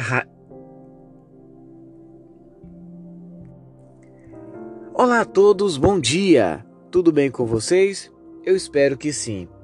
Hoje nós iremos meditar em Provérbios 15, verso 1, que diz assim: A palavra branda desvia o furor, mas a palavra ríspida desperta a violência. Ore comigo. Pai querido, muito obrigado por mais um dia de vida. Continue conosco em nome de Jesus. Amém. Sabe, Certo dia eu li um artigo que dizia assim: os conflitos nos relacionamentos é bem comum, mas o que não é comum é o furor da situação. Você tem relacionamentos? Eu tenho relacionamentos. Tenho relacionamentos de amizade, relacionamentos no local de estudo, relacionamentos no local de trabalho, relacionamentos na minha comunidade, relacionamentos na minha vizinhança. Sabe, eu encontro pessoas que dizem assim: olha, meu pavio é curto, eu não consigo engolir muitas coisas. É também comum encontrar essas pessoas. Mas sabe por que elas não conseguem? Porque ela não pede a pessoa certa, a Deus. O provérbio de hoje diz que a palavra branda desvia o furor. Deixa eu te perguntar uma coisa: quantas brigas você já conseguiu só por uma palavra. Muitas, né?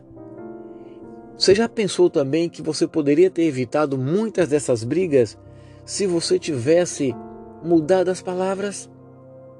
Sabe, hoje o seu relacionamento está sofrendo com isso?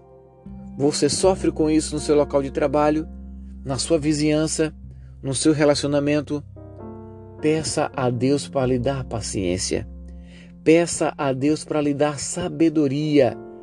Peça a Deus para lhe ensinar a desviar a palavra ríspida, a palavra que vai trazer um, uma contenda, quem sabe. Quer você ser hoje diferente? Vivenciar uns momentos diferentes? Ore comigo. Pai querido, Nos ajude, Senhor, a controlarmos as nossas emoções para não contrairmos brigas sem motivos. Senhor, nos ajude a sermos homens e mulheres segundo o teu coração. Senhor, não é fácil desviar a palavra, mas te pedimos que o Senhor nos ajude em nome de Jesus. Amém.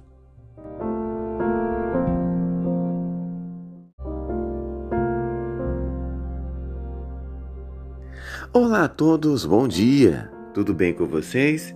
Eu espero que sim. Hoje queremos meditar com vocês em Provérbios 3,7 que diz assim: Não seja sábio aos seus próprios olhos, tema ao Senhor e evite o mal. Ore comigo. Pai querido, muito obrigado por esse dia. Continue conosco em nome de Jesus. Amém. A sabedoria é uma das coisas mais importantes na vida do ser humano.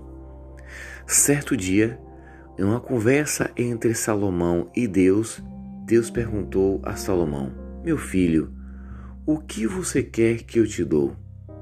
Salomão, sem pensar uma ou duas ou três vezes, respondeu de imediato: Senhor, que eu tenha sabedoria. Uau! Que pedido maravilhoso! Sabe, a sabedoria evita muitos problemas. Sabedoria nos traz grandes alegrias, nos evita a passarmos grandes constrangimentos e evita entrarmos em grandes confusões. Eu não sei como é que está o seu dia hoje, ou como foi a sua semana, como você passou esses dias. Se você hoje está pedindo a Deus um pouco mais de sabedoria, sabedoria para lidar com o seu companheiro ou companheira, com seus filhos, para ter um momento mais agradável entre família. E sabe o que é interessante? Que o mesmo Deus que deu sabedoria a Salomão quer nos conceder hoje muitas coisas, inclusive a sabedoria. A palavra de Deus diz que tudo que pedirmos a Ele em oração, receberemos. Quer você hoje ter sabedoria? Quer você hoje ser uma pessoa diferente? Ore comigo. Vamos pedir a Deus. Pai querido, te agradecemos mais uma vez por esse dia. Queremos te suplicar pelos méritos de Cristo Jesus, nos fazem homens e mulheres segundo o teu coração. Neste momento, Senhor, queremos te pedir, te clamar por sabedoria sabedoria para lidarmos com as adversidades dentro dos nossos relacionamentos, com nossos filhos, com quem sabe até dentro do ambiente de trabalho. Nos conceda, Senhor, sabedoria para vivermos melhor, para termos vida e vida em abundância dentro dos nossos relacionamentos, com a pessoa que amamos. Em nome de Jesus. Amém.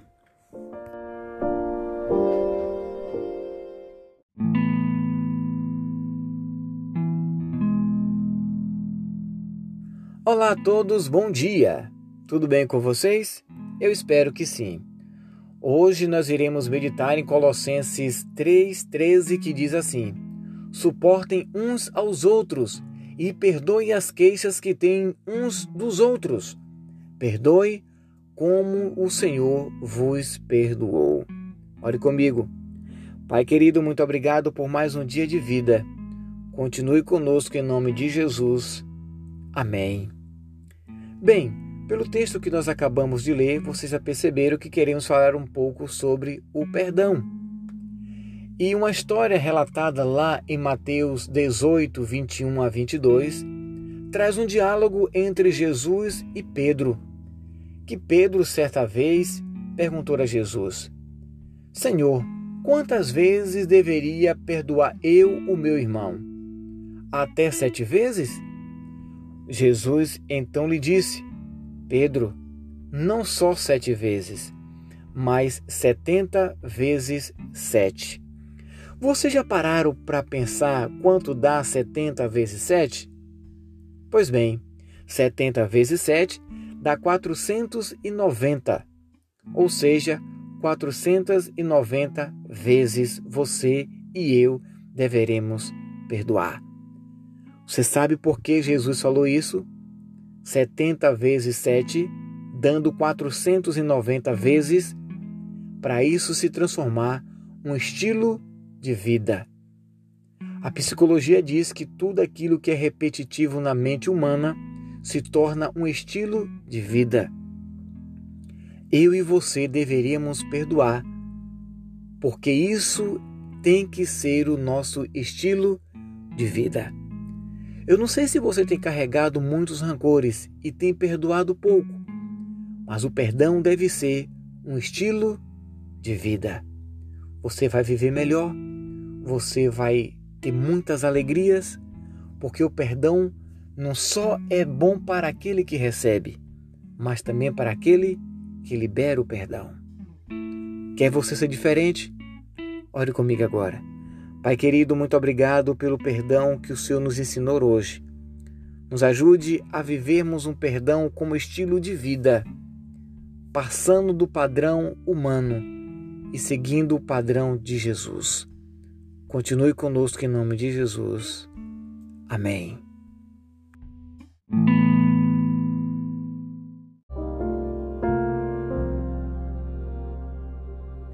Olá a todos, bom dia! Tudo bem com vocês? Eu espero que sim. Bem, hoje nós iremos meditar em Provérbios 15 e 33 que diz assim: O temor do Senhor ensina a sabedoria e a humildade antecede a honra. Ore comigo. Pai querido, muito obrigado por mais um dia de vida. Fala conosco em nome de Jesus. Amém. Humildade. A humildade é um dos sentimentos mais profundos e mais belos que deveria pairar dentro do coração do ser humano. Sabe, o orgulho afasta-nos de Deus, mas a humildade nos aproxima de Deus. Foi feita uma pesquisa e foi revelado de que muitos casais têm vivido momentos difíceis nos seus relacionamentos por faltar a humildade. E isso tem feito muitos relacionamentos infelizes. Misericórdia. Sabe, você tem que entender de que você não é perfeito. Você foi gerado no pecado. Você não faz tudo perfeito, tudo na ordem. E você precisa entender de que você precisa ser humilde para aprender, para fazer também as coisas corretas. Sabe, Deus hoje nos convida a entendermos de que precisamos dele para fazermos muitas coisas boas nessa terra. Deus te convida a se entregar para ele, para você e eu termos um relacionamento feliz com os nossos companheiros. Quer você ter um relacionamento feliz? Quer você fazer o seu companheiro feliz? Ore comigo. Pai querido, nos perdoe porque muitas vezes nos falta sabedoria e humildade. Nos ajude, Senhor, a sermos pessoas melhores. Nos transforma. Em nome de Jesus. Amém.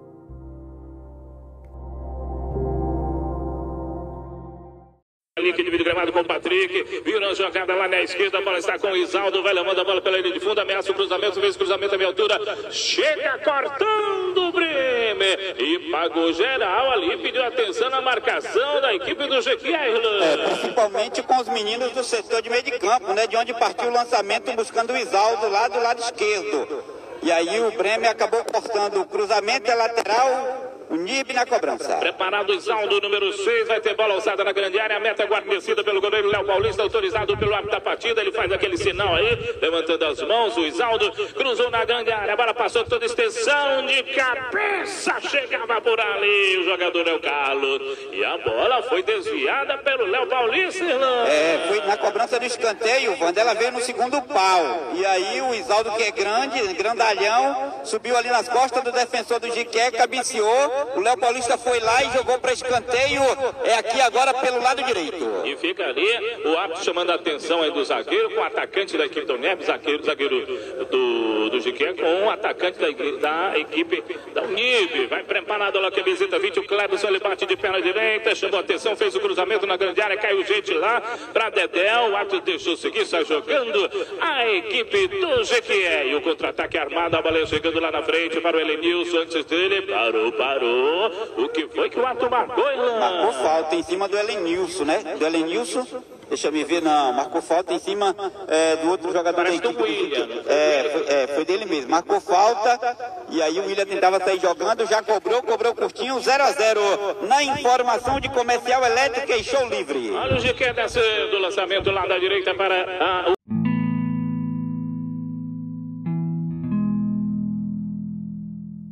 Olá a todos, bom dia! Tudo bem com vocês?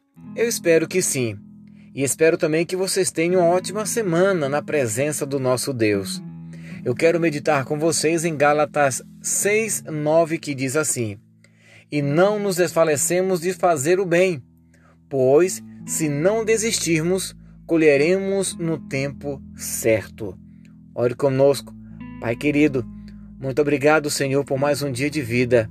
Fala conosco em nome de Jesus. Amém. Bem, vocês já perceberam que pelo verso que nós lemos, iremos falar sobre perseverança. Perseverança ou perseverar significa ter força, foco, perseverança para não desistir.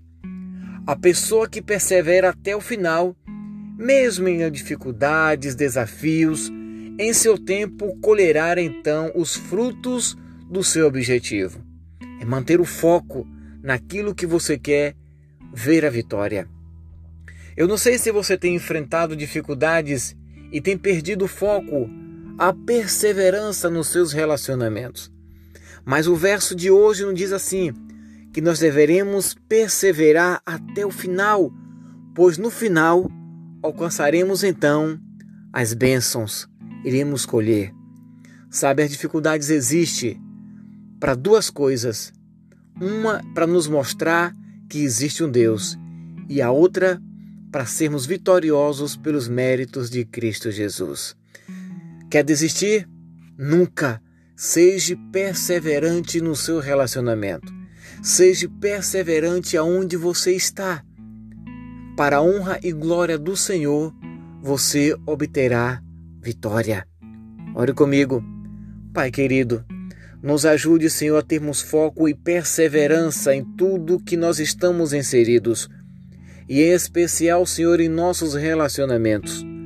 Nos ajude, Senhor, a sermos perseverantes, que é uma atribuição do Espírito Santo do Senhor.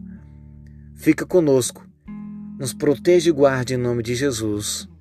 Amém.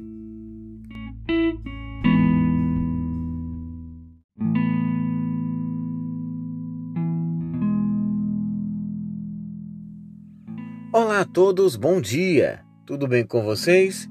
Eu espero que sim. Hoje queremos meditar com vocês em Tiago 1,12 que diz assim: Feliz o homem que persevera na provação, porque depois de aprovado receberá a coroa da vida eterna que Deus prometeu aos que o amam. Ore comigo, bondoso Deus, fale conosco mais uma vez, Senhor, em nome de Jesus. Amém. Olha, a perseverança é uma das qualidades mais importantes na vida do cristão. Não desistir, perseverar, insistir até obter a vitória. Conseguir com sucesso, com perseverança, é a qualidade e deve ser um dos objetivos do cristão. Sabe, as pessoas que passam por tantas dificuldades e desistem, sem ao mesmo se esforçar mais um pouco para conseguir a vitória. Foi feita uma pesquisa e foi apontado que muitas pessoas, cerca de 80% das pessoas, desistem de seus objetivos, de, das coisas que pretendem na vida, só por devido uma dificuldade. Não sei se você tem enfrentado essa realidade em sua vida, em seu relacionamento. Mas Deus promete dar a vitória àqueles que o ama, se perseverar. Quer obter a vitória? Seja perseverante. Ore comigo. Pai querido, nos conceda a vitória, Senhor, e nos conceda também a oportunidade de sermos perseverantes aqui na terra. Continue conosco em nome de Jesus. Amém.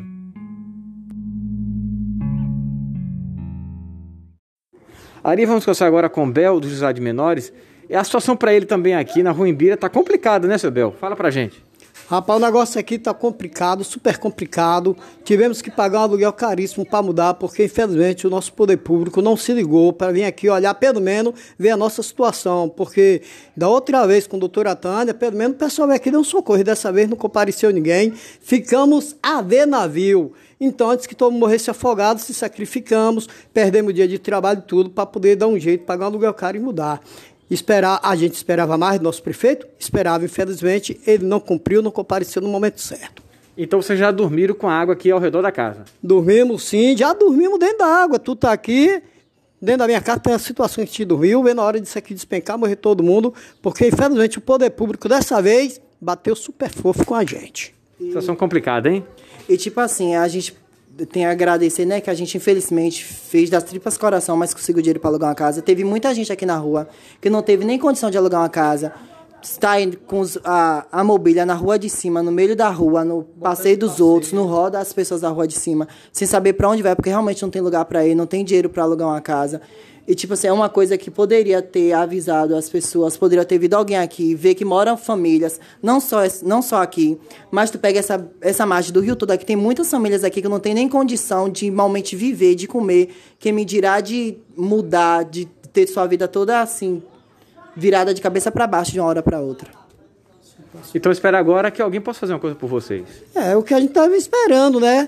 É, Atualmente, o que era para ser a parte do poder público não foi, foi a parte dos moradores que se sacrificou, que nem o menino acabou de falar aqui, tem muita gente com as coisas no passeio porque não compareceram. Então vamos ver se agora, né, os nossos governantes municipais dói na consciência e procura mandar ver a situação do povo aqui na beira do rio. Pelo menos tem tanta casa aí desocupada do Minha Casa Minha Vida, por que não ajuda a gente? Por que não dá uma casa dessa pra gente?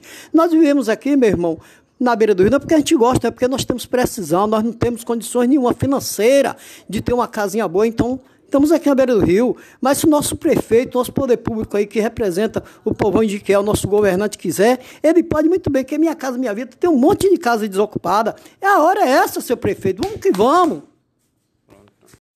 Ok, Arimora e ouvintes do programa Arimora Comunicando, estamos na rua Imbira, Manuel aqui, Imbira. Manuel Imbira, no bairro do Joaquim Romão. Estão lá do seu Valdir, os moradores aqui que, que mora aqui no fundo da Gemiro Melo. Nos conte a situação de vocês aqui com essa água que está chegando. A situação dessa água que está chegando, rapaz, que a gente fica preocupado, as casas já estão tá começando a ser invadidas pelo fundo da casa. Os moradores ficam tudo preocupados, quer uma assistência dos órgãos públicos. Vim aqui fazer uma visita, ver o que é que faz pelo povo. Porque o povo está tudo agoniado. Alguém já saiu e ainda tem mais gente aqui que está aqui esse prédio aí mesmo de junto aí, a água já tá invadiu a casa de baixo toda. E para ver eles dar um socorro ao povo, ao menos assistência, saber o que, é que o povo tá precisando, né? Alguém já entrou em contato com vocês? Ninguém, não veio ninguém aqui até agora. Está precisando da visita dos órgãos públicos para ver o que é que faz, né? Prefeitura, inclusive, o prefeito também vê aí o que é que o povo precisa para dar uma força, dar uma ajuda nesse momento. Há quanto tempo o senhor reside aqui? Eu resido aqui há uns 14 anos. Quantas vezes já aconteceu essa situação para você? Essa situação aí aconteceu duas vezes, quando eu estou aqui, né? Que já teve mais vezes que eu não estava. É você tá falando com os moradores aqui. Meu amigo, como é seu nome? Bom dia. Bom dia, rapaz. Como é que tá, Del? Tudo na paz. Como é seu nome? Então vive é Domingos. Ô, seu Domingos. A situação é complicada para o senhor. A casa, a água já, já chegou ali no, no fundo da casa, já começa a ficar difícil para vocês, né? Já chegou, Del. Ali no fundo tá faltando mais ou menos uns, uns 40 centímetros para invadir a casa, né? E agora, o que, é que você pretende fazer? E agora eu tô aqui, que o vizinho aqui, graças a Deus, meus vizinhos aqui são ótimos, e o vizinho aqui arrumou uma casinha para eu ficar aqui, enquanto a enchente baixa, né? E esperar a água baixar agora. É, é um jeito. Aqui nós temos essa penitência mesmo aqui, toda, todas as vezes que acontece enchente. O senhor já reside aqui há quanto tempo? Rapaz, eu tô aqui, eu tô morando aqui, afetivo mesmo aqui, eu tô morando aqui desde 2010. O senhor está residindo aqui? É. Senhor já passou duas situações como essa? Já. Aqui eu já passei já umas duas, três enchentes já aconteceu. E é sempre, aí, aí você tá vendo aqui, aqui você tá vendo aqui, ainda não alagou não, né? Aqui as casas da gente não, mas... Tá perto. Vai alagar, soltando mais água, vai alagar aqui. Vai alagar, vai alagar aqui mais ou menos o quê? Alagar tudo aqui. Ah, vai alagar tudo. E a senhora fica preocupada com os móveis. A mulher pensa, pensa logo em tudo que tem dentro de casa, né? Gente, olha lá, já tirei esse aqui lá da minha casinha. Vamos lá, vamos, vamos aqui. A irmã entrar aqui na casa dessa cidadã, a senhora, a senhora Maria. Ela está preocupada com os móveis, com as coisas. No meio da pandemia, a dificuldade é grande. É aqui a rua Imbira, no fundo do Gemiro Melo, bairro do Joaquim Romão. E as pessoas ficam preocupadas realmente, porque ainda tem previsão de águas, de águas chegarem por aqui, tá? E as pessoas ficam com medo, porque a casa dá fundo com o rio. E a senhora já tirou até a, com licença. Já tirei tudo. Já tirou, já elevou a metade das coisas, né? cedeu uma casa, porque ninguém Sei. aqui veio aqui saber da gente. De primeiro ainda avião, ainda helicóptero, né? Sim, passava sim, é, como- fala, fala de novo. De primeiro ainda passava assim, eles iam avisando, agora não avisa nada, já soltou ontem. Ó pra aqui, daqui a pouco minha casa entra, ó. Aí quando entra, da outra vez entrou, caiu, quebrou o banheiro, quebrou tudo, ela nova de feito. E agora eu tô vendo a mesma coisa que vai ser. Aí a vizinha me cedeu uma casa ali e eu tô, eu botei minhas coisas, né? Que eu pude tirar, já salvei, mas vou perder os dois guarda-roupa meu, não posso tirar. Vou perder meus guarda-roupa. E aí aqui, a gente estamos aqui nessa situação, né? Esperando. Ninguém faz nada por a gente, ninguém aqui por a beira do rio, não sei porquê. A senhora já reside aqui há quanto tempo? Eu já que eu vou fazer 16 anos, ah, eu já peguei duas enchentes. A primeira enchente não entrou, a segunda entrou, como eu tô te falando. E agora essa tá previsto que vai entrar de novo. Essa fica preocupada porque com a dificuldade para comprar os móveis, tudo É, depois novamente. cai- na, outra- na segunda enchente que teve, que eu peguei agora, a segunda casa já feita, essa parede aqui caiu todo o meu banheiro, esse banheiro aqui, ó. O meu banheiro, ele morgou, fundou tudo aí. Tive depois que reformar tudo. Na época a gente foi na prefeitura, eles ainda vieram aqui. Assistente social disse que ia fazer alguma coisa para dar broco, para dar cimento, pra gente não deu foi nada. Se a gente não tivesse um centavo para fazer, a gente tava morando embaixo da ponte. Então vocês aqui eh, socorridos pelos próprios vizinhos. Os vizinhos, só os vizinhos que socorrem nós. Aqui nós só tem Deus, primeiramente, segundo é os vizinhos. Porque hoje já fizeram mutirão, já carregaram minhas coisas, tudo. Tu entendeu, meu filho? Mas não tem ninguém aqui por nós. Aqui ele não vem. Tá aí, Ari Moura, essa situação dos moradores aqui à beira do rio de Contas e a situação para eles é bastante complicada. Ela tirou praticamente tudo mesmo, já tirou tudo. Só tem ali mais algumas coisas que ela vai, vai levar por agora. E aí a, a situação fica complicada porque não tem como fazer muita coisa. Meu amigo, achei que é FM ao vivo. Situação complicada, a água já chegou no fundo da sua casa aí, não foi? Já, já. Quer dar uma entrada pra ver? Opa, vamos sim, com licença aí. Deixa eu ver se eu ouvindo só esse mais ouvinte aqui. Como é seu nome? Ivanildo. Ivan, também você já tirou praticamente tudo, né? Já. Para não perder, no, pra entrar no prejuízo. Uhum. Então a situação é complicada. Vocês pedem até que o poder público ajude vocês, é isso? Isso. Ok, então. Tá certo, Ari. Essa é a situação aqui do bairro do Joaquim Romão. Essa rua Imbira, bastante conhecida de todos. É com você, Ari. Boa tarde, Ari Moura. Boa tarde aos ouvintes do programa Ari Moura Comunicando. Ari, eu chego agora trazendo as informações das últimas 24 horas do setor policial. E uma ação da CIP Central Ari em Jequié, Alto da Bela Vista, ontem resultou aí numa morte de uma pessoa que estava armada e segundo informações ele não atendeu a voz de parada durante a abordagem em uma operação denominada varredura. Ele trocou tiro com a CIP Central, foi alvejado, socorrido até a emergência do Hospital Geral Prado Valadares, mas não resistiu e veio a óbito. Ele foi identificado como um homem de 43 anos, ele foi encontrado revólver, drogas e também munições. O corpo dele foi encaminhado até o Instituto Médico Legal. Direção perigosa, segundo informações da Polícia Militar do 19º Batalhão, Dois jovens foram percebidos em atitude suspeita no bairro do Jequiezinho. Ao se aproximar a guarnição das abutres, deu voz de parada, eles fugiram com a motocicleta. Houve uma perseguição intensa ontem e eles foram abordados, alcançados, melhor falando, no bairro do, Jeque, do Campo do América. Dois conseguiram fugir, que ao todo eram três, e dois foram conduzidos até a delegacia, apresentados, ficando lá à disposição da justiça, e foram atuados e autuados por direção perigosa. Tráfico de drogas no quilômetro 4, isso aconteceu na tarde de ontem. A polícia militar foi até o local e lá foi conduzido até a delegacia um homem por motivo de tráfico de drogas. Com ele foi encontrado uma certa quantidade de maconha e também pedras de crack. Ele foi levado até a delegacia, apresentado, ficando lá à disposição da justiça. Aí as informações da Polícia Rodoviária Federal e Polícia Rodoviária Estadual dão conta de que o plantão foi sem registro de ocorrências. Mas como estamos em um momento de chuva na região, a Polícia Rodoviária Federal chama atenção para o excesso de velocidade e ultrapassagem local proibido. Ali com outras informações, voltamos a nos falar, se Deus quiser, amanhã aqui dentro do Arimura Comunicando. É com você, Ari. Você gravou? Gravei. Não, não vou dar não, porque é bom deixar sem dar. Bom dia, Souza Andrade. Bom dia aos ouvintes do Jornal da Manhã. Dois roubos foram registrados pela Polícia Militar nas últimas 24 horas. Tráfico de drogas no bairro do Jequiezinho. Arrombamento no bairro do Joaquim Romão. Você já sabe. Eu conto tudo, não escondo nada daqui a pouco no Jornal da Manhã. Bom dia, Nancy Dias. Bom dia, os ouvintes do Jornal da Manhã. Bom dia também, Souza Andrade. Eu chego agora trazendo as informações das últimas 24 horas do setor policial. Roubo a um estabelecimento comercial.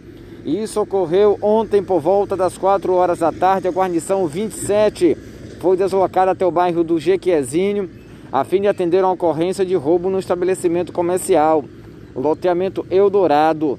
No local, a guarnição manteve contato com a vítima de 30 anos, que relatou que dois elementos chegaram, abordaram o operador do caixa e levaram então a quantia em dinheiro. A quantia não foi revelada, foi levado também entre outros pertences. Depois eles fugiram em uma motocicleta modelo Fan preta, que até o momento não foi localizada. Mais um roubo. Desta vez foi às 6 horas e 56 minutos da tarde de ontem. A guarnição 30 foi até o cruzamento da rua Otávio Mangabeira com a Avenida Félix Gaspar, onde manteve contato com a vítima de um roubo. Segundo ela, foi abordado por dois elementos que estavam armados a bordo de uma motocicleta e levaram o seu aparelho celular da marca Xiaomi e o Redmi 9. Foi feito rondas também na localidade, porém os elementos não foram localizados. Ela foi orientada a procurar a Polícia Civil para então investigar este caso. Mais um roubo, Souza Andrade, ouvintes do Jornal da Manhã. Dessa vez já foi às 10 horas da noite de ontem. A Polícia Militar foi até o local, a guarnição 01 na rua Boiadeiro, segundo informações, Teve um no centro e outro na rua Boiadeiro. A polícia militar foi atender o da rua Boiadeiro, no bairro do Mandacaru, e a outra guarnição já foi atender rapidamente outra diligência lá no centro, centro da cidade. Nas duas situações, dois aparelhos celulares foram levados. As guarnições fizeram ronda na localidade, mas até o momento quem fez isso não foi localizado. Tráfico de drogas na Amaralina ontem. A polícia militar foi até o local e lá foi constatado então este crime. A polícia militar fez ronda na localidade, encontrou os envolvidos e com ele foi encontrado petecas de drogas e foi levados e apresentados na delegacia. Já já eu volto trazendo outras informações ainda no plantão policial. Com as informações do plantão policial. Repórter Del Santos para o Jornal da Manhã. É com você, Souza Andrade. Ok, Nancy, obrigado. Eu volto trazendo outras informações ainda no plantão policial. Um homem foi conduzido à delegacia por roubar dois aparelhos celulares no bairro do Jequiezinho. A ação delituosa foi flagrada por algumas testemunhas que informou as características do homem que fugiu tomando destino ao pau-ferro. Ele foi encontrado, levado e apresentado na delegacia como também o produto do roubo. Ele já tem passagem pela polícia pelo mesmo tipo de crime. Arrombaram a residência ontem. Bairro do quilômetro 4, a polícia militar foi até o local e lá foi constatado então este arrombamento. Levaram vários objetos, até ferramentas de pedreiro foram levadas. A polícia militar fez onda rapidamente na localidade, ninguém foi encontrado, mas a polícia já tem informações dele e é questão de tempo para colocar as mãos neste criminoso. A polícia militar foi chamada ontem por volta de uma da tarde até o bairro do Jequezinho, onde, segundo relatos de uma mulher, ela foi assaltada. Os elementos levaram dela uma bolsa contendo todo o dinheiro que ela tinha sacado, como também o seu aparelho celular e a chave da casa, entre outros pertences. A polícia fez ronda rapidamente na localidade, ninguém foi encontrado. Ela foi orientada a ir até a delegacia para registrar uma queixa à Polícia Civil e investigar este caso. Roubo de um capacete. Isso aconteceu na 15 de novembro, ontem por volta das 6 horas da tarde.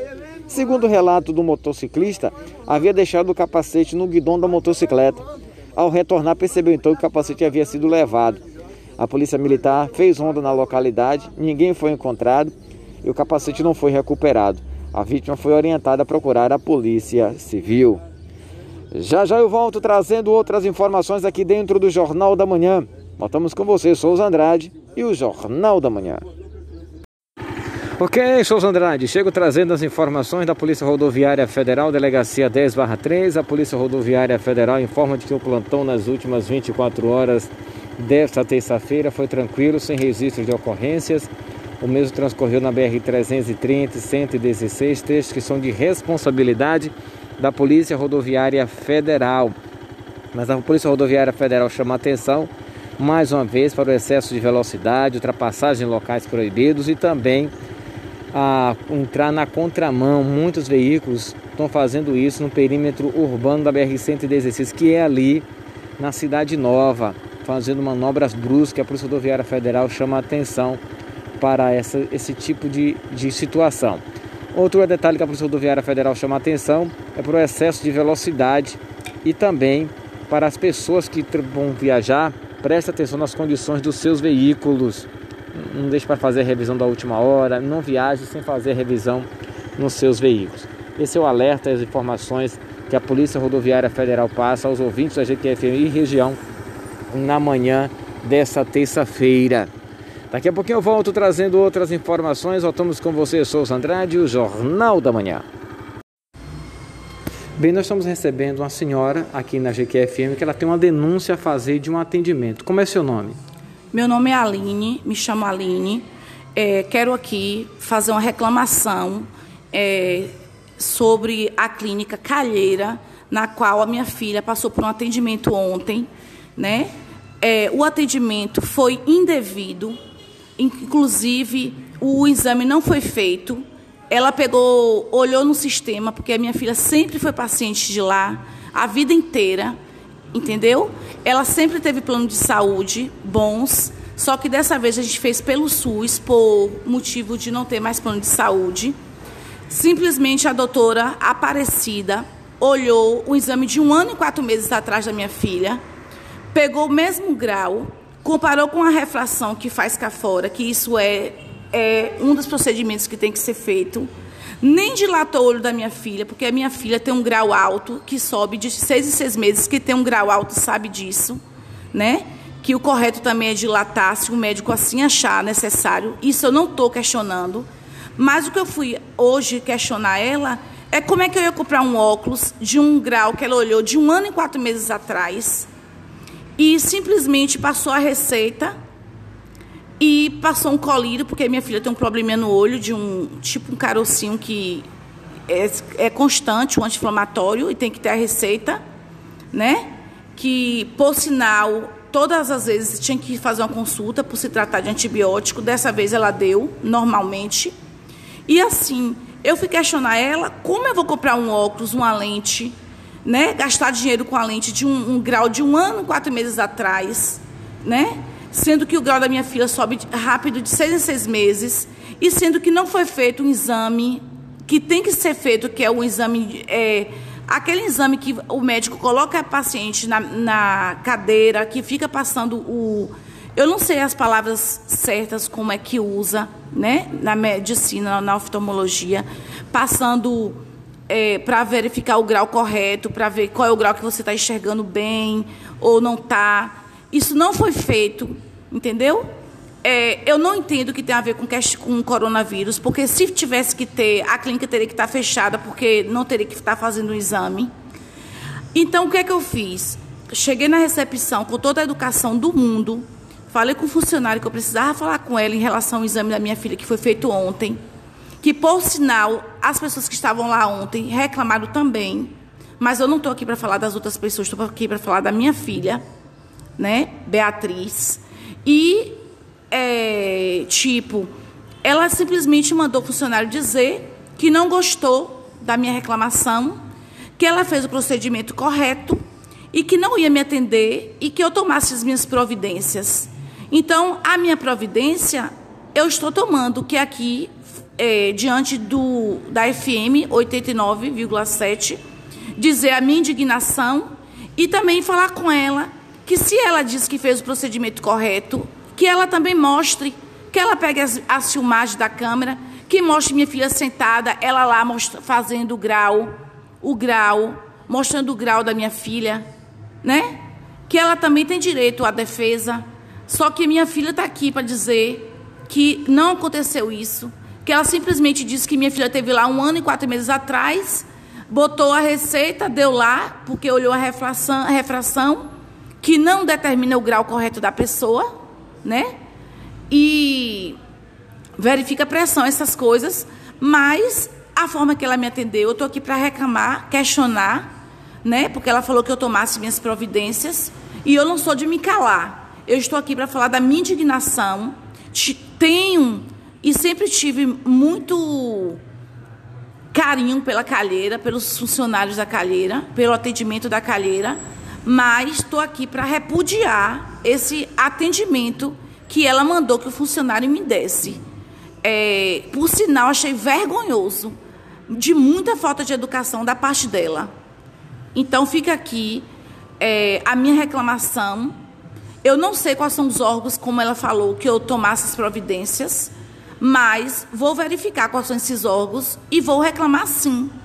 Porque se o Brasil está assim, é porque as pessoas se calam, mas eu não sou de me calar. Entendeu? Então tá aqui o que eu preciso falar e eu espero também que a FM publique tudo isso que eu estou falando.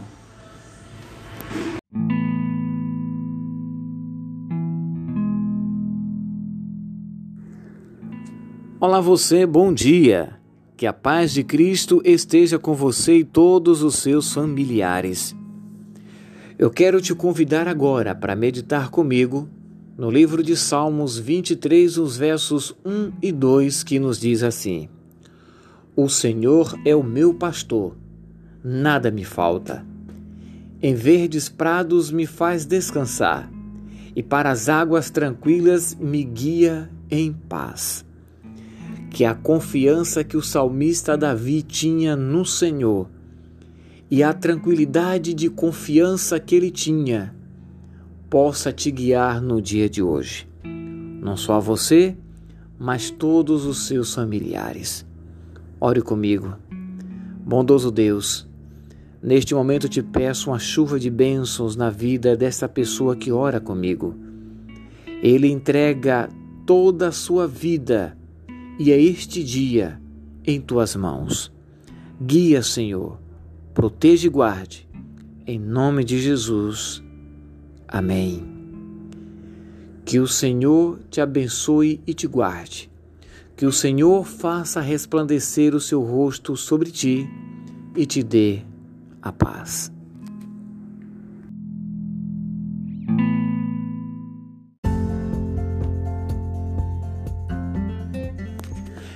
Atenção e muita atenção!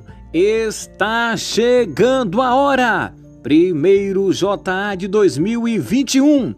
Vista sua camisa Caleb e venha com a gente! É neste sábado, a partir das quatro e meia da tarde, nosso primeiro JA 2021.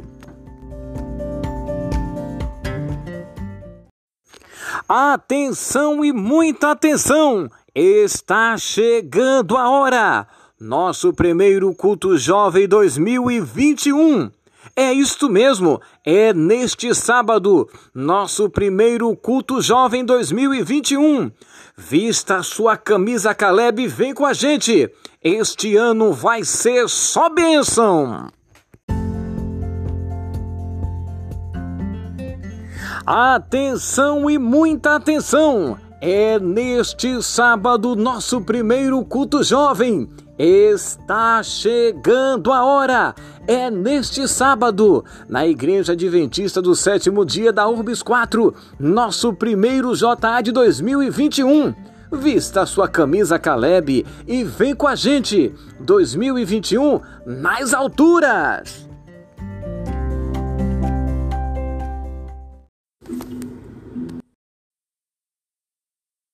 Que correspondia a uma outra motocicleta, né, que a placa é, original seria CDI 4919 da cidade de Iaçu. Inclusive, essa motocicleta é suspeita de estar praticando crimes de roubo aqui na cidade de Jiquié. Tanto os suspeitos como todo o material apreendido foram apresentados no complexo policial aqui da cidade de Jiquié. Olha, foi identificado o jovem acusado de tentar matar o rival. A Polícia Civil identificou Danilo Alves de Almeida, 19 anos, o mesmo